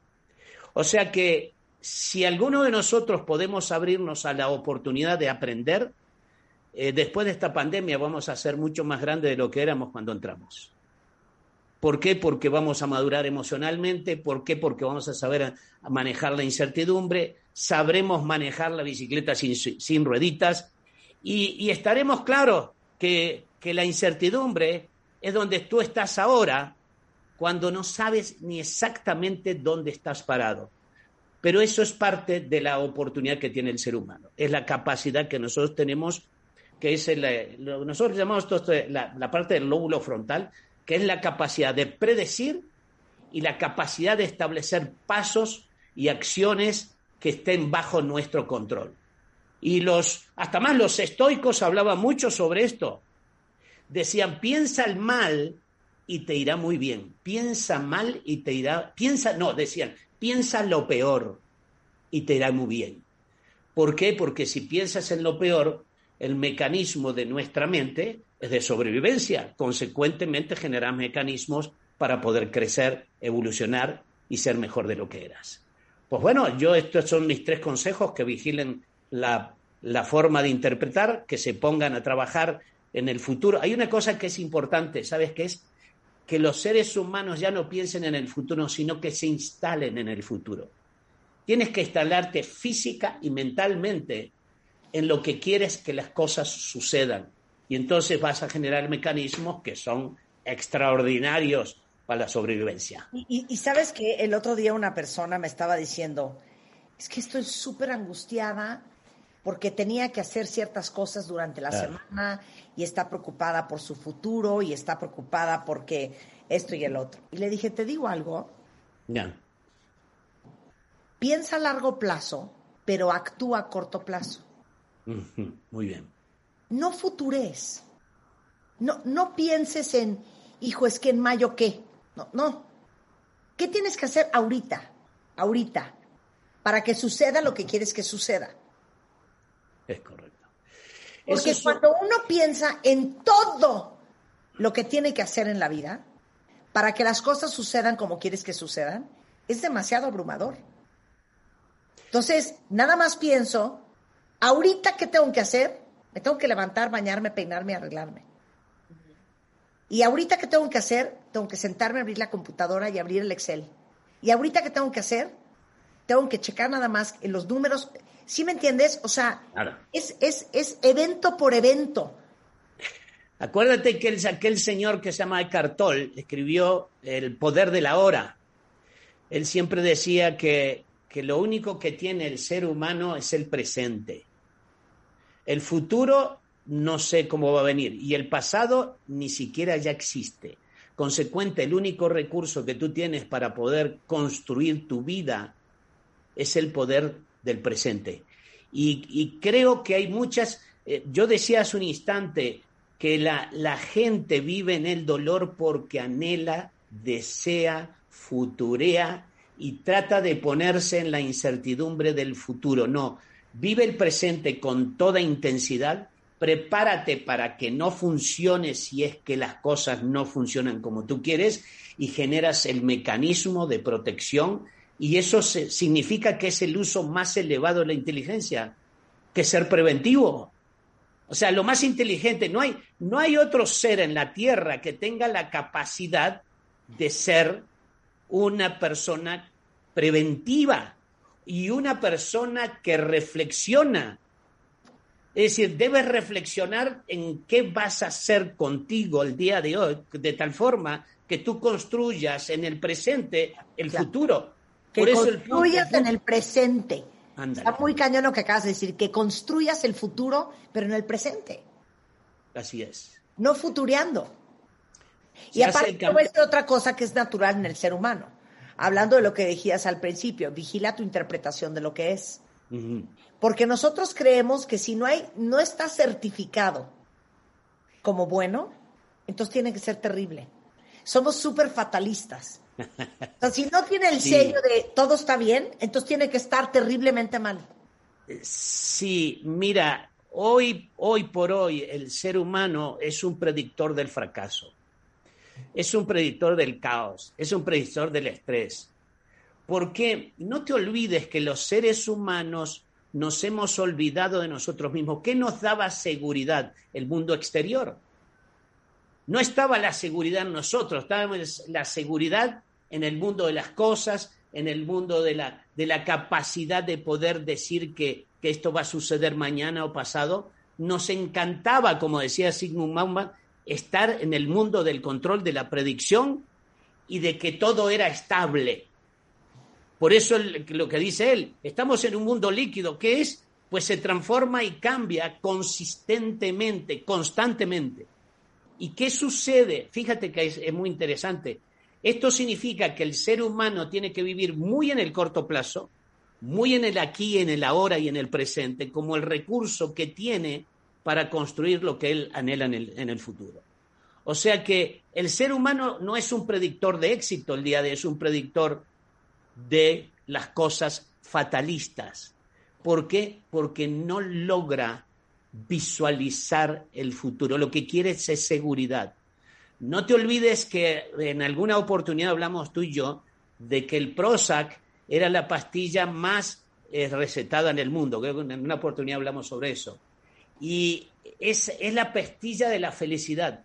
Éramos una, una generación donde hemos tenido absolutamente todos y éramos depresivos, porque deseábamos más de lo que teníamos, en lugar de, de buscar crecer en el presente. Ahora que el futuro parece que se nos esfumó y que no parece que aquí no, es, no se encuentra, eso te daba seguridad y te daba estabilidad. Entonces el ser humano va a tener que abrir su corazón, va a tener que abrir su, su capacidad de reflexión, va a tener que eh, creer en sí mismo porque es el único recurso que tiene para poder sobrevivir.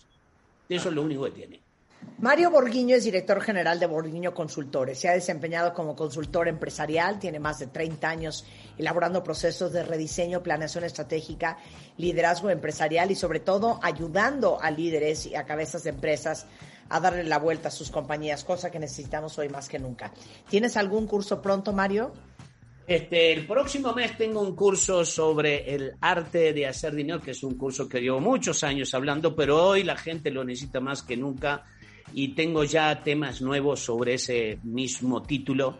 O sea que, que aquellas personas que quieran este, participar en mi próximo programa del arte de hacer dinero, llámenos y como siempre tendrán un descuento extraordinario. Y entonces, o que se comuniquen en cualquiera de las redes que nosotros tenemos, que es de Borguino Consultores o arroba Borguino Mario, que es un factor eh, clave para esto. El teléfono es 55 34 19 25, 55 34 19 25 y es Borghino con eh, H después de la G, Borghino Mario en Twitter o borghino.mx. De todos modos, ahorita en Twitter les pongo toda la información. Mario, como siempre, un placer. Vale, un abrazo. Un abrazo, querido amigo, un abrazo.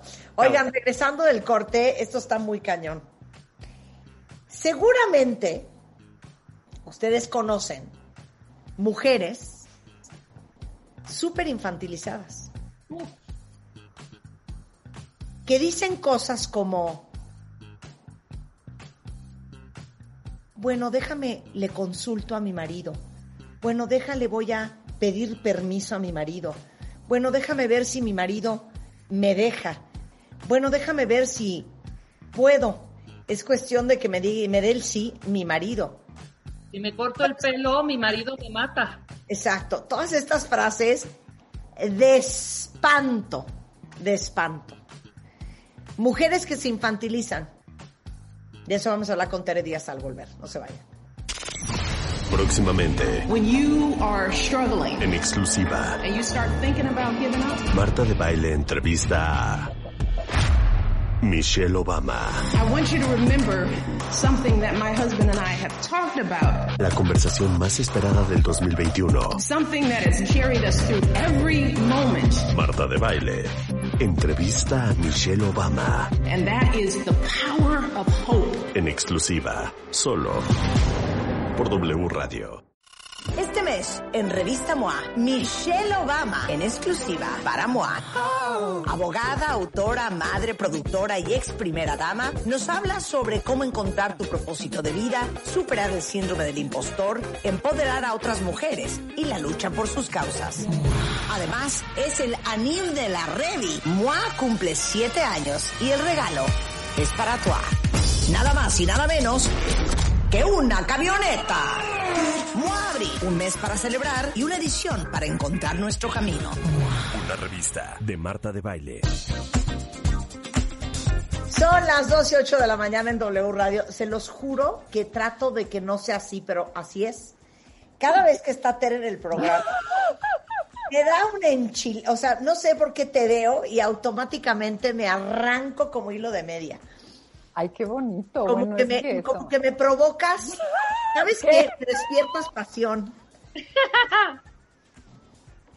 Entonces ahí te va. Te pones como gallo de pelea. A luego, Como luego, de pelea. luego, luego Porque- a los escupitajos. Porque ¿Qué te voy a decir una cosa. El tema es mujeres que se infantilizan, cuenta. Ay, sí. Ay, bueno, es que sí es para ponerse así, ¿no? Y entonces, esto me siento muy apasionada porque es una de las cosas que más me enchilan. Es Que las mujeres Se hagan las que no- renuncien a su poder. Y te voy a contar esta historia que ya les he contado a ustedes. Por Estaba favor. yo en un día, un día en una platería, buscando un regalo de bodas. Entonces, estaba una señora como de 62 años buscando un regalo. Y yo, igual que yo, vuelta, vuelta, vuelta y vuelta, yo me volteé y dije, ¿sabe qué? Me voy a llevar los gallos. Y ella estaba con la señorita y veían una cosa y veían otra y veían otra y daban vueltas y daban vueltas y no había manera que escogiera a la señora. Ya por fin se voltea y dice, ¿sabe qué? Me gusta mucho la charola. Entonces, apártemela que le voy a preguntar a mi marido. Grito. No, ya, ya ahorita voy a. no. Te lo juro que quería incendiar yo la tienda, agarrar a esta mujer de los pelos Y decías, te lo lleva ahorita, te lo llevas ahorita. Te- Les voy a decir por qué. Que una mujer de 62 años, que es una mujer hecha y derecha en teoría, tenga que consultarle a su esposo sobre un regalo, que es algo tan estúpido y tan irrelevante como escoger el regalo de una boda, me parecía insólito. Me parecía insólito. Me estás Me recordando. parecía que ella no tuviera la capacidad de decidir qué comprar, cuánto gastar, etcétera, etcétera. etcétera. No, es que vamos a decir tres es que casos muy mal, hija. muy mal, no muy mal. Yo te voy a decir proyecto. No, habló de cosas externas. Imagínate cuando es contigo, cuando es un cambio de, de- de pelo, de tinte, O de sea, pelo. como él, no es que si me corto el pelo mi marido me mata. No, no, no, pero es que, perdón, ahí te van varias. Una, eh, estamos organizando un fin de semana, cumplimos 30 años de que nos graduamos, de que, fíjate, ya 30 años de que nos graduamos, qué miedo, ¿no? Obvio, ya voy a cumplir 60. Y una que no va a ir al viaje, es que sabes que mi marido, porque gusta mucho la palabra mi marido, eh, decidió que invitó a sus papás a nuestra casa, quién sabe qué, y ya ven, échate la frase, donde manda capitán no gobierna marinero. Híjole, híjole, yo dije, o sea, marinero que se fue a la, no, o sea, me pongo muy mal, pero ahí te va la otra.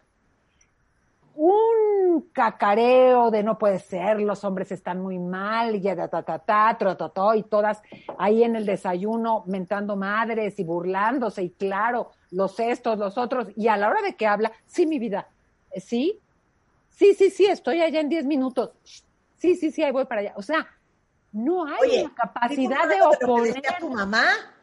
De ya, me- ya vámonos a la casa que ya va a llegar tu papá. O sea, ¿cómo? Y yo pensaba en el coche, con prisa, pues que llegue, ¿no? O sea, estamos con mi abuela cenando o en no sé dónde, muy mal. Y como esas, te puedo decir muchas. Yo, otra, te la digo de hace 10 años, una amiga, oigan, no quiere decir el dinero que tiene y que gana. Digo, no es que uno lo esté publicando en los periódicos, pero voy a decir que tú nos invitaste para que él no sepa que yo pagué el avión, el hotel, el coche, los esquís. O sea, por. ¿Por qué te tienes que hacer la pobre y que él no sepa que tú puedes pagarte el viaje que quieres? O sea, hay 20 cosas como esas y esto mujeres que estamos hablando que tienen recursos.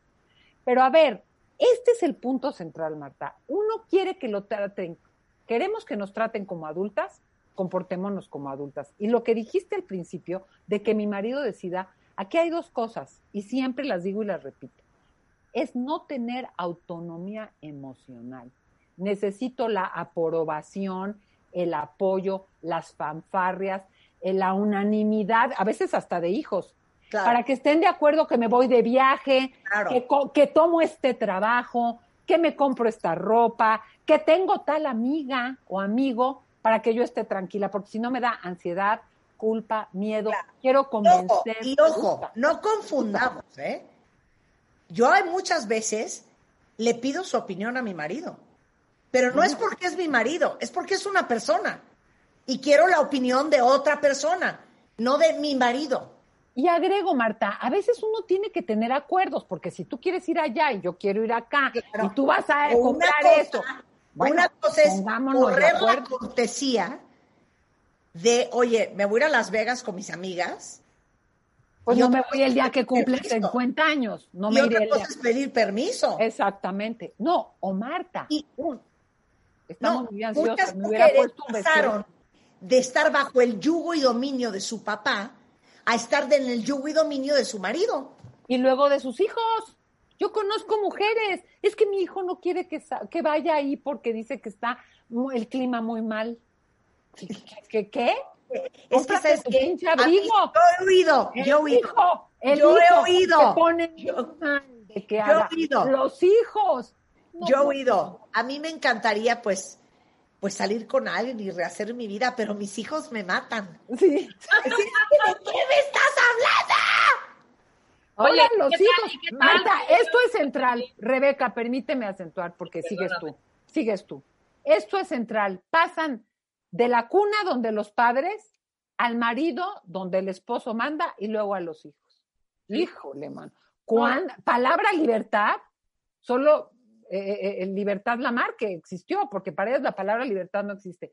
Pero ¿cómo? A ver, Rebeca, viene. No, iba a decir uno precioso, seis de la tarde, siete, ves, empiezas a ver a las tías nerviosas, sí.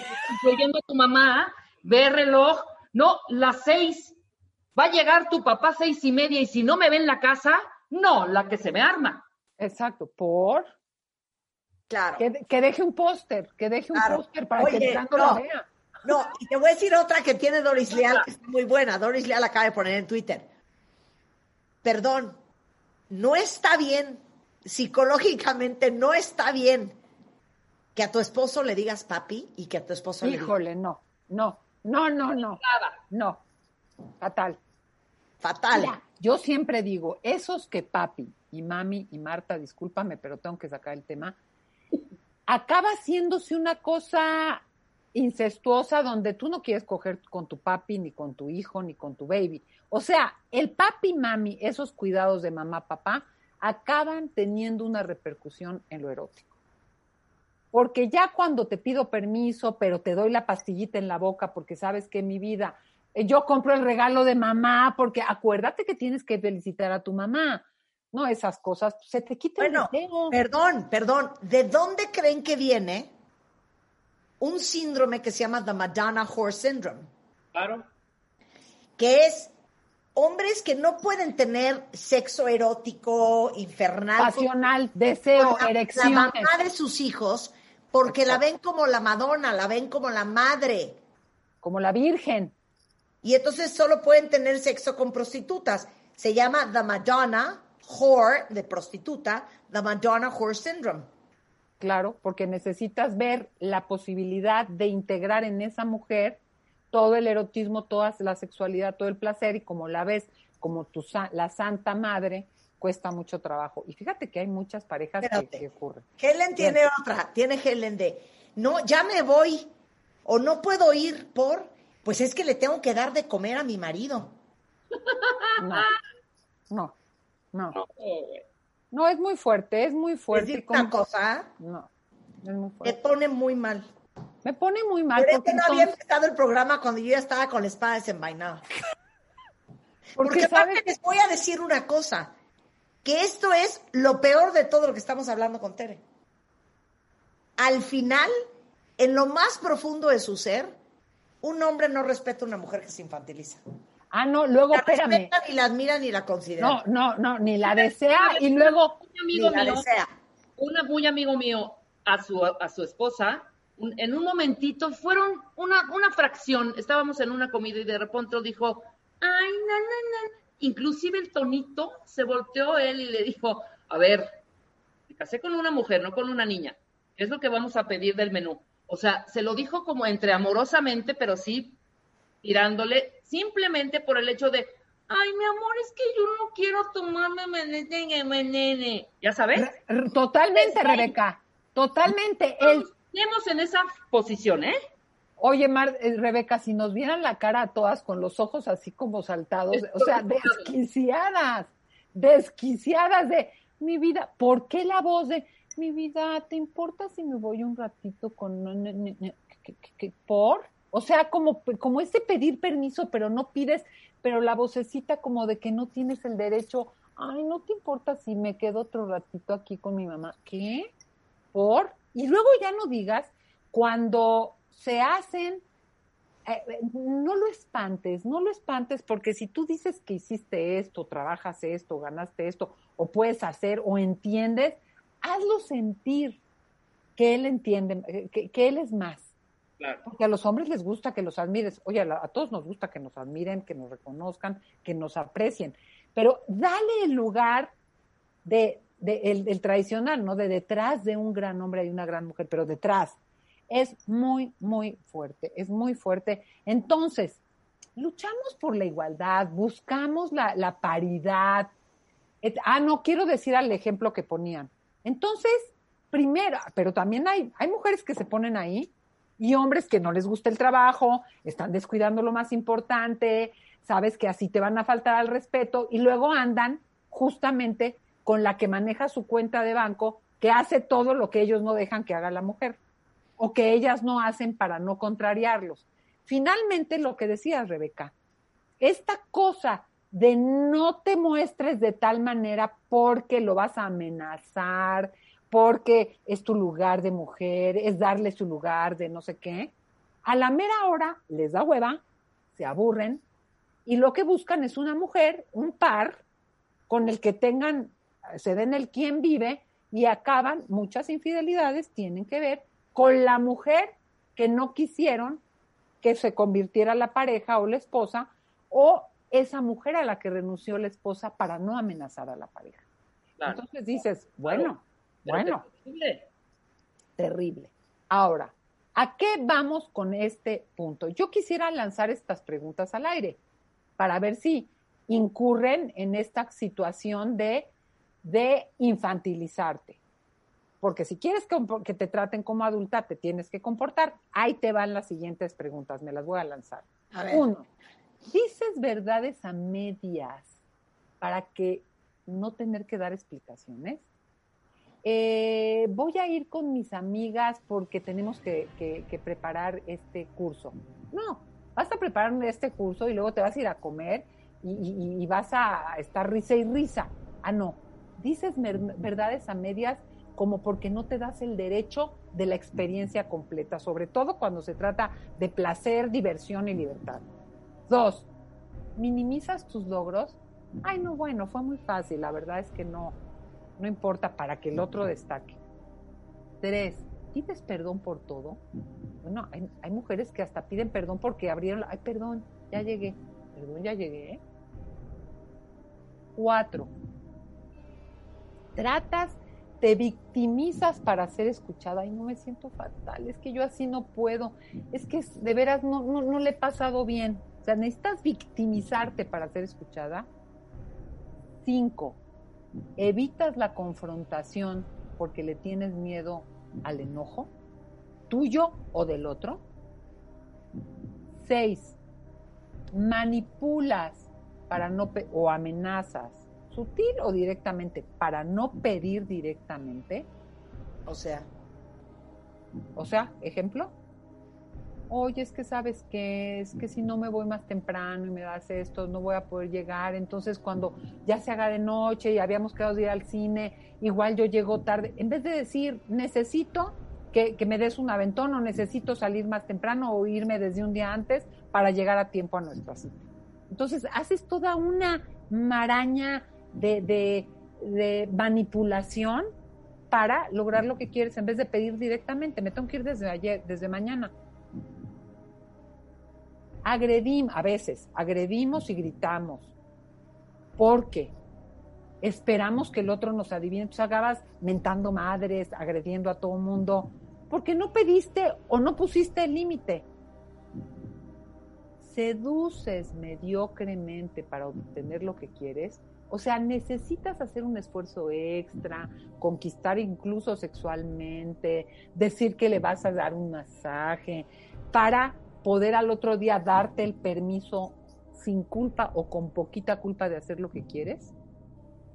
Te la pasas criticando, no puede ser, todo está mal, hasta tu mamá lo dice, en las reuniones no falla el, ¿ves? Hasta todos opinan lo mismo, pero no actúas en consecuencia a lo que estás necesitando, crítica y crítica y pelotazo tras pelotazo.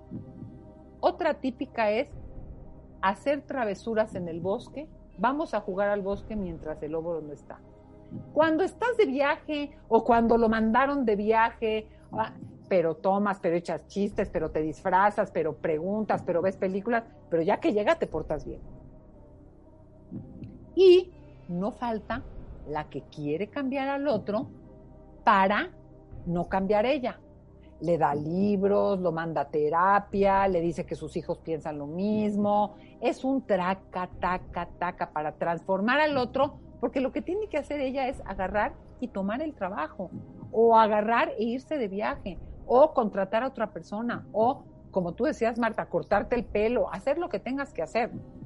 Pero, ah, no, quieres que el otro apruebe, conceda, apoyo, no te ponga ninguna resistencia y aquí es el tema de la adultez.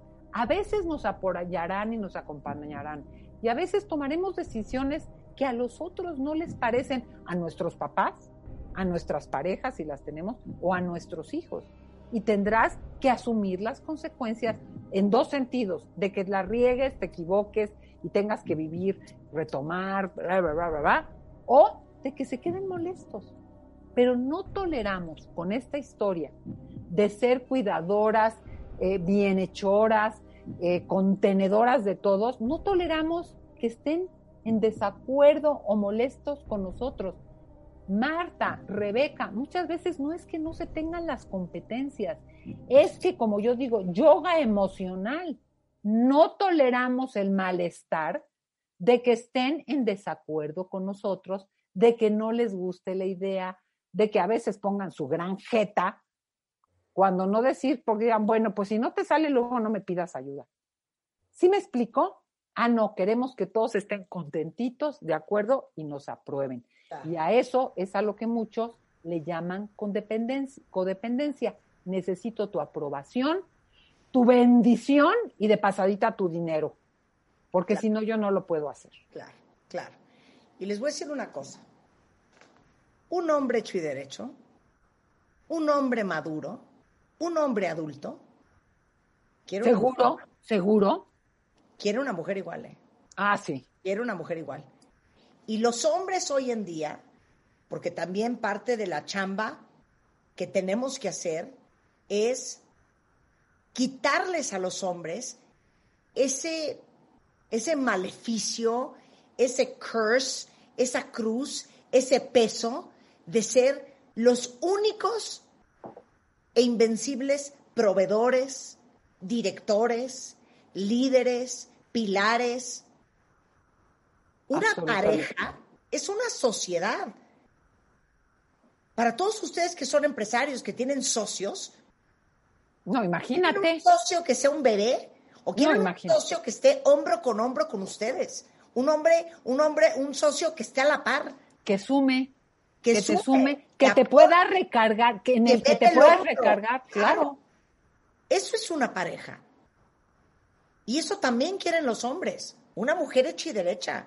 Marta, y, si no quieren eso, no los queremos. Claro. Y si, quieren no una bebé, queremos, queremos, claro. una nana, una, una persona que los asista, una secretaria, digo, con el respeto a todas las funciones, pero pues para eso contrátate a la persona que te va a dar esos servicios y no te busques una pareja para que te atienda, te sirva, te resuelva, te, con- te organice tus viajes, eh, le, le mande el regalito a su mamá y te diga que sí a todo. ¿Estás de acuerdo conmigo? Y como dice mi mamá, hablando de la dependencia emocional y económica, nada más acuérdense esta frase. El que tiene plata platica y el que no escucha. Es, es que ahí entra la otra parte. Es autonomía emocional e independencia económica, pero venimos con eso después del corte si quieren. No, va- no se vayan, ya volvemos. Próximamente, When you are struggling en exclusiva, and you start thinking about giving up, Marta de Baile entrevista a Michelle Obama. I want you to remember something that my husband and I have talked about, La conversación más esperada del 2021. something that has carried us through every moment, Marta de Baile. Entrevista a Michelle Obama. and that is the power of hope. En exclusiva. Solo. Por W Radio. Espérala.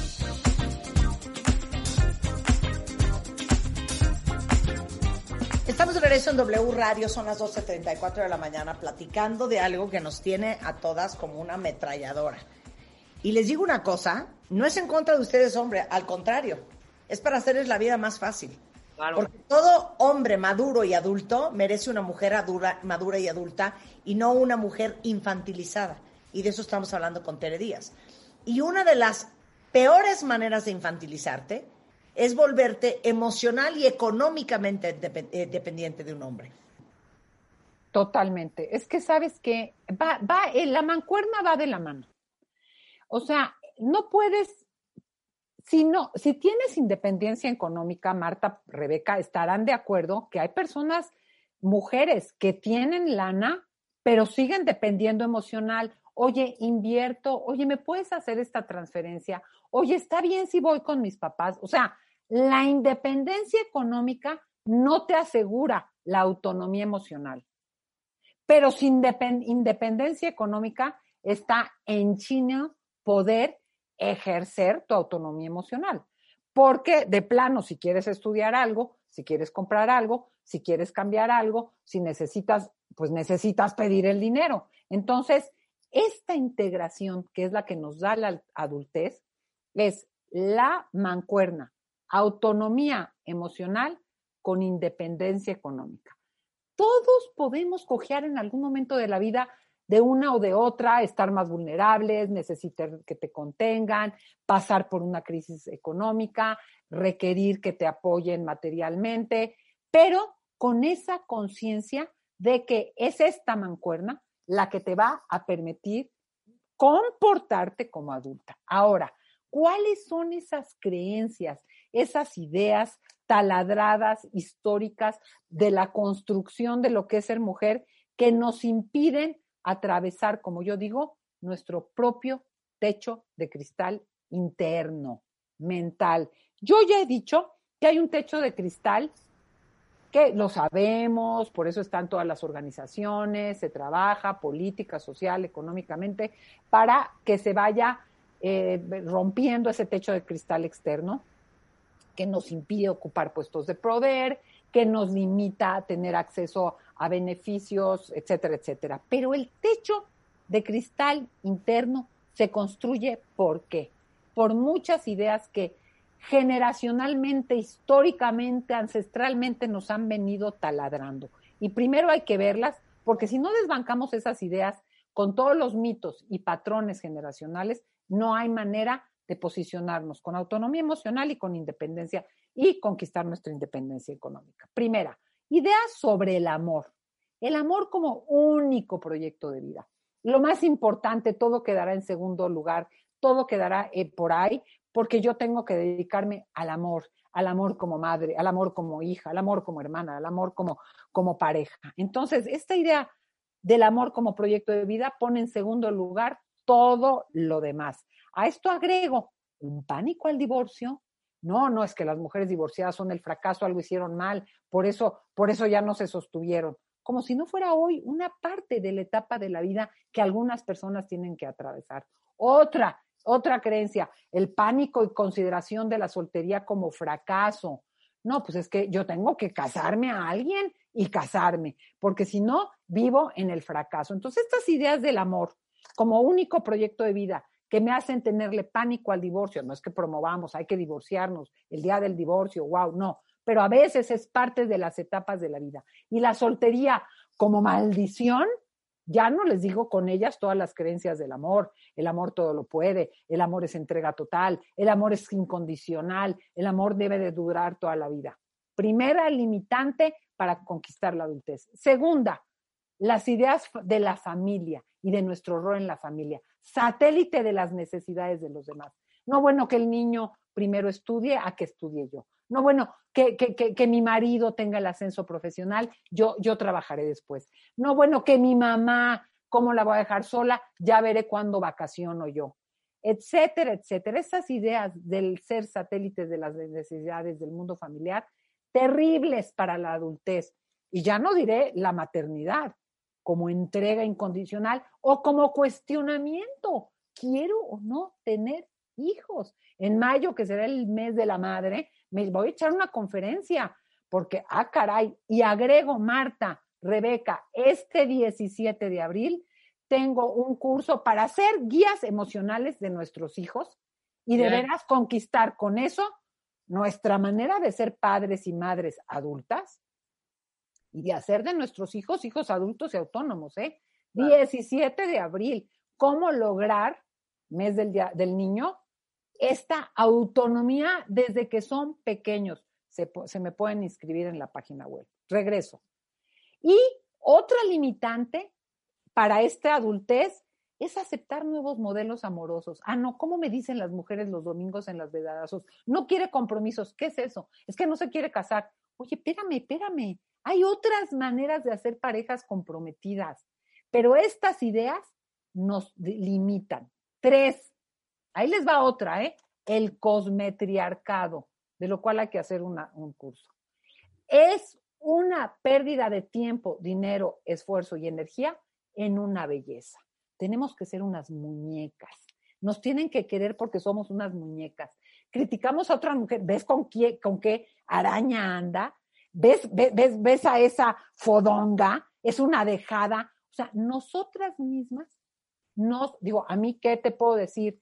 me gusta lo estético, me gusta la graciosada física, me gusta, me gusta, pero de ahí a vivirte atrapada, que tienes que ser una muñequita y le inviertes tiempo, mira, estudia, trabaja, infórmate, lee, bájale tantito al gimnasio 16 horas al día, qué hueva me da, y 18 cirugías, no tengo nada en contra de la de lo estético, me gusta, yo voy a mi dermatóloga, ya me operé mis ojitos, o sea, créanme, no tengo nada, pero que eso sea lo que te va a hacer sentir segura, esa es otra creencia errónea de la adultez. Seis, ¿cómo vives tu sexualidad? Ay, qué asco, no digas esas marranadas, ay, guácala, o sea, ¿cómo te vas a... Hay hombres que crees tú que buscan una muñequita, no, buscan una mujer satisfecha con su cuerpo, que se permite el placer, que lo disfruta y que lo busca.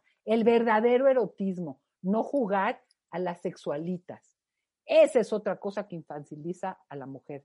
No sentirse eh, dueña de su cuerpo y de su deseo sexual.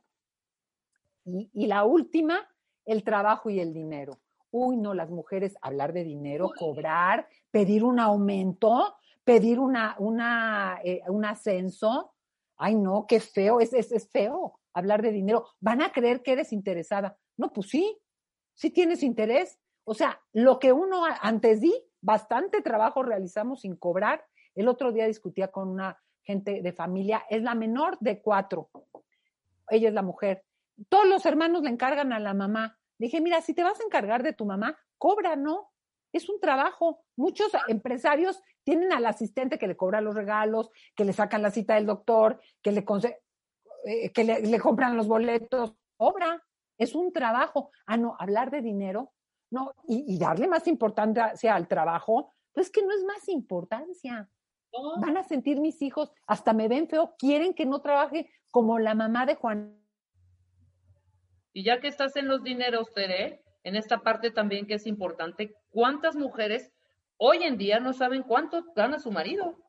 O sea, ni ah, eso cuánto gana el marido. No, no, no, eso Bueno, pero así, no, pero aquí, Marta, así como dices, los hombres quieren parte, una, una par, eh, con esa idea de a, la mujer ni todo el amor ni todo el dinero, no le voy a decir, porque, porque claro, las niñas bebés, ay, tiene tanto dinero, pues ahora que me compre una casa, no, pues ahora que me cambie el coche, como si no fuera el proyecto económico de la pareja conjunto. Exacto. y el hombre, ni todo el amor, ni todo el dinero. Entonces, no te digo cuánto ganas, porque no digo cuánto gano, porque no vaya a ser que ahora quiera porque ahí también se dan muchos desequilibrios, Rebeca.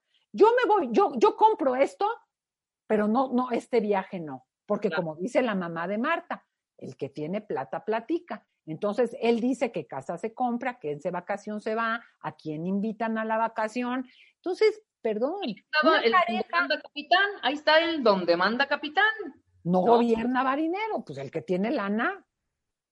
Eh, ah, bueno, todo esto para decir que, este, que, la, que, que, las mujeres para vivirnos como adultas requerimos hacer lo que yo le llamo yoga emocional. Así como para pararte de cabeza tienes que sufrirle con el perro boca abajo, la, escuadra, etcétera, etcétera, etcétera, tienes que aprender a ser asertiva y decir lo que necesitas con claridad, puntualidad, aprender a pedir bien, no haciéndote la bebé, no amenazando, no victimizándote, ni agrediendo porque no te lo dieron. Dos, saber poner límites. No voy a esto, no quiero hacer esto, no puedo hacer esto. Mm. Cuatro, aprender a calmarte. Esto es central porque las mujeres cuando inician esa transición y han estado muy sometidas, sumisas o en medio de todas estas creencias de las que hemos hablado, se ponen, se sienten, les da culpa, les da mucha ansiedad y dicen, híjole, ¿sabes qué? No, mejor, mira, todos van a estar de jeta, vamos a comer pollo, yo quería comer carne, pero ya vamos al pollo, porque ve, comerme mi carne con la jeta de todos, pues te la aguantas y te comes tu carne y ves tu, tu, tu tibón en vez de estarle viendo la jeta a los demás, porque tienes que hacer estas cosas al principio con cierta culpa y con cierta ansiedad para domar la culpa y domar la ansiedad. Aquellas personas que dicen, es que cuando se me quite la ansiedad lo hago, no, es como cuando aprendes a manejar la primera vez. Yo recuerdo el primer día que me metí al, al, periférico, iba como tucán, pues vas con ansiedad, pero lo haces con ansiedad hasta que se te quita la ansiedad. Lo haces con culpa hasta que lo disfrutas, aunque a los otros no les guste, eh, pero va Rebeca, Marta, desde escoger la película que quieres ver. Ay, todos quieren ver la otra, van a ver la mía con, pues que no la vean o no les veas la cara. Pero tú de pronto, ahora sí que como dice Clara Coria, amarás a tu prójimo como a ti misma, no más que a ti misma. ¿Por qué las pleitesías y tú al final para luego ser resentida y cobrársela? Y luego que digan, es que mi mamá no entiende, ay, es que mi hija nunca decide, ay, es que mi mujer es una carga. No, bueno, quieres que te traten como adulta, compórtate, no te comportes como niña. Quieres que te traten como un sujeto, no te comportes como objeto. Porque si nos comportamos, nos van a tratar como objetos de uso, consumo y movimiento.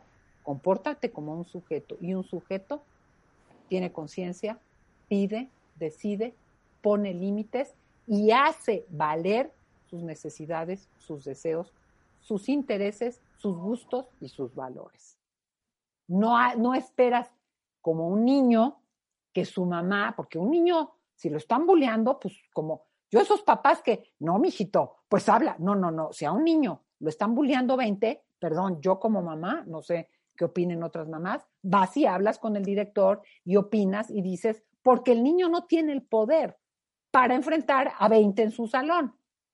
Pero yo como adulta me hago la que no tengo el poder, pues me van a tratar como niña. Entonces, posiciónate en ese lugar, desarrolla tus competencias, eh, amplifica tus recursos, aumenta tus poderes, como yo digo, tus cartas y haz mejores jugadas, porque con dos pinches cartas, si bien te va, haces un par, pero no hay manera de que hagas quintilla, ¿eh? He dicho, Marta, invito a todos a que inicien con sus hijos.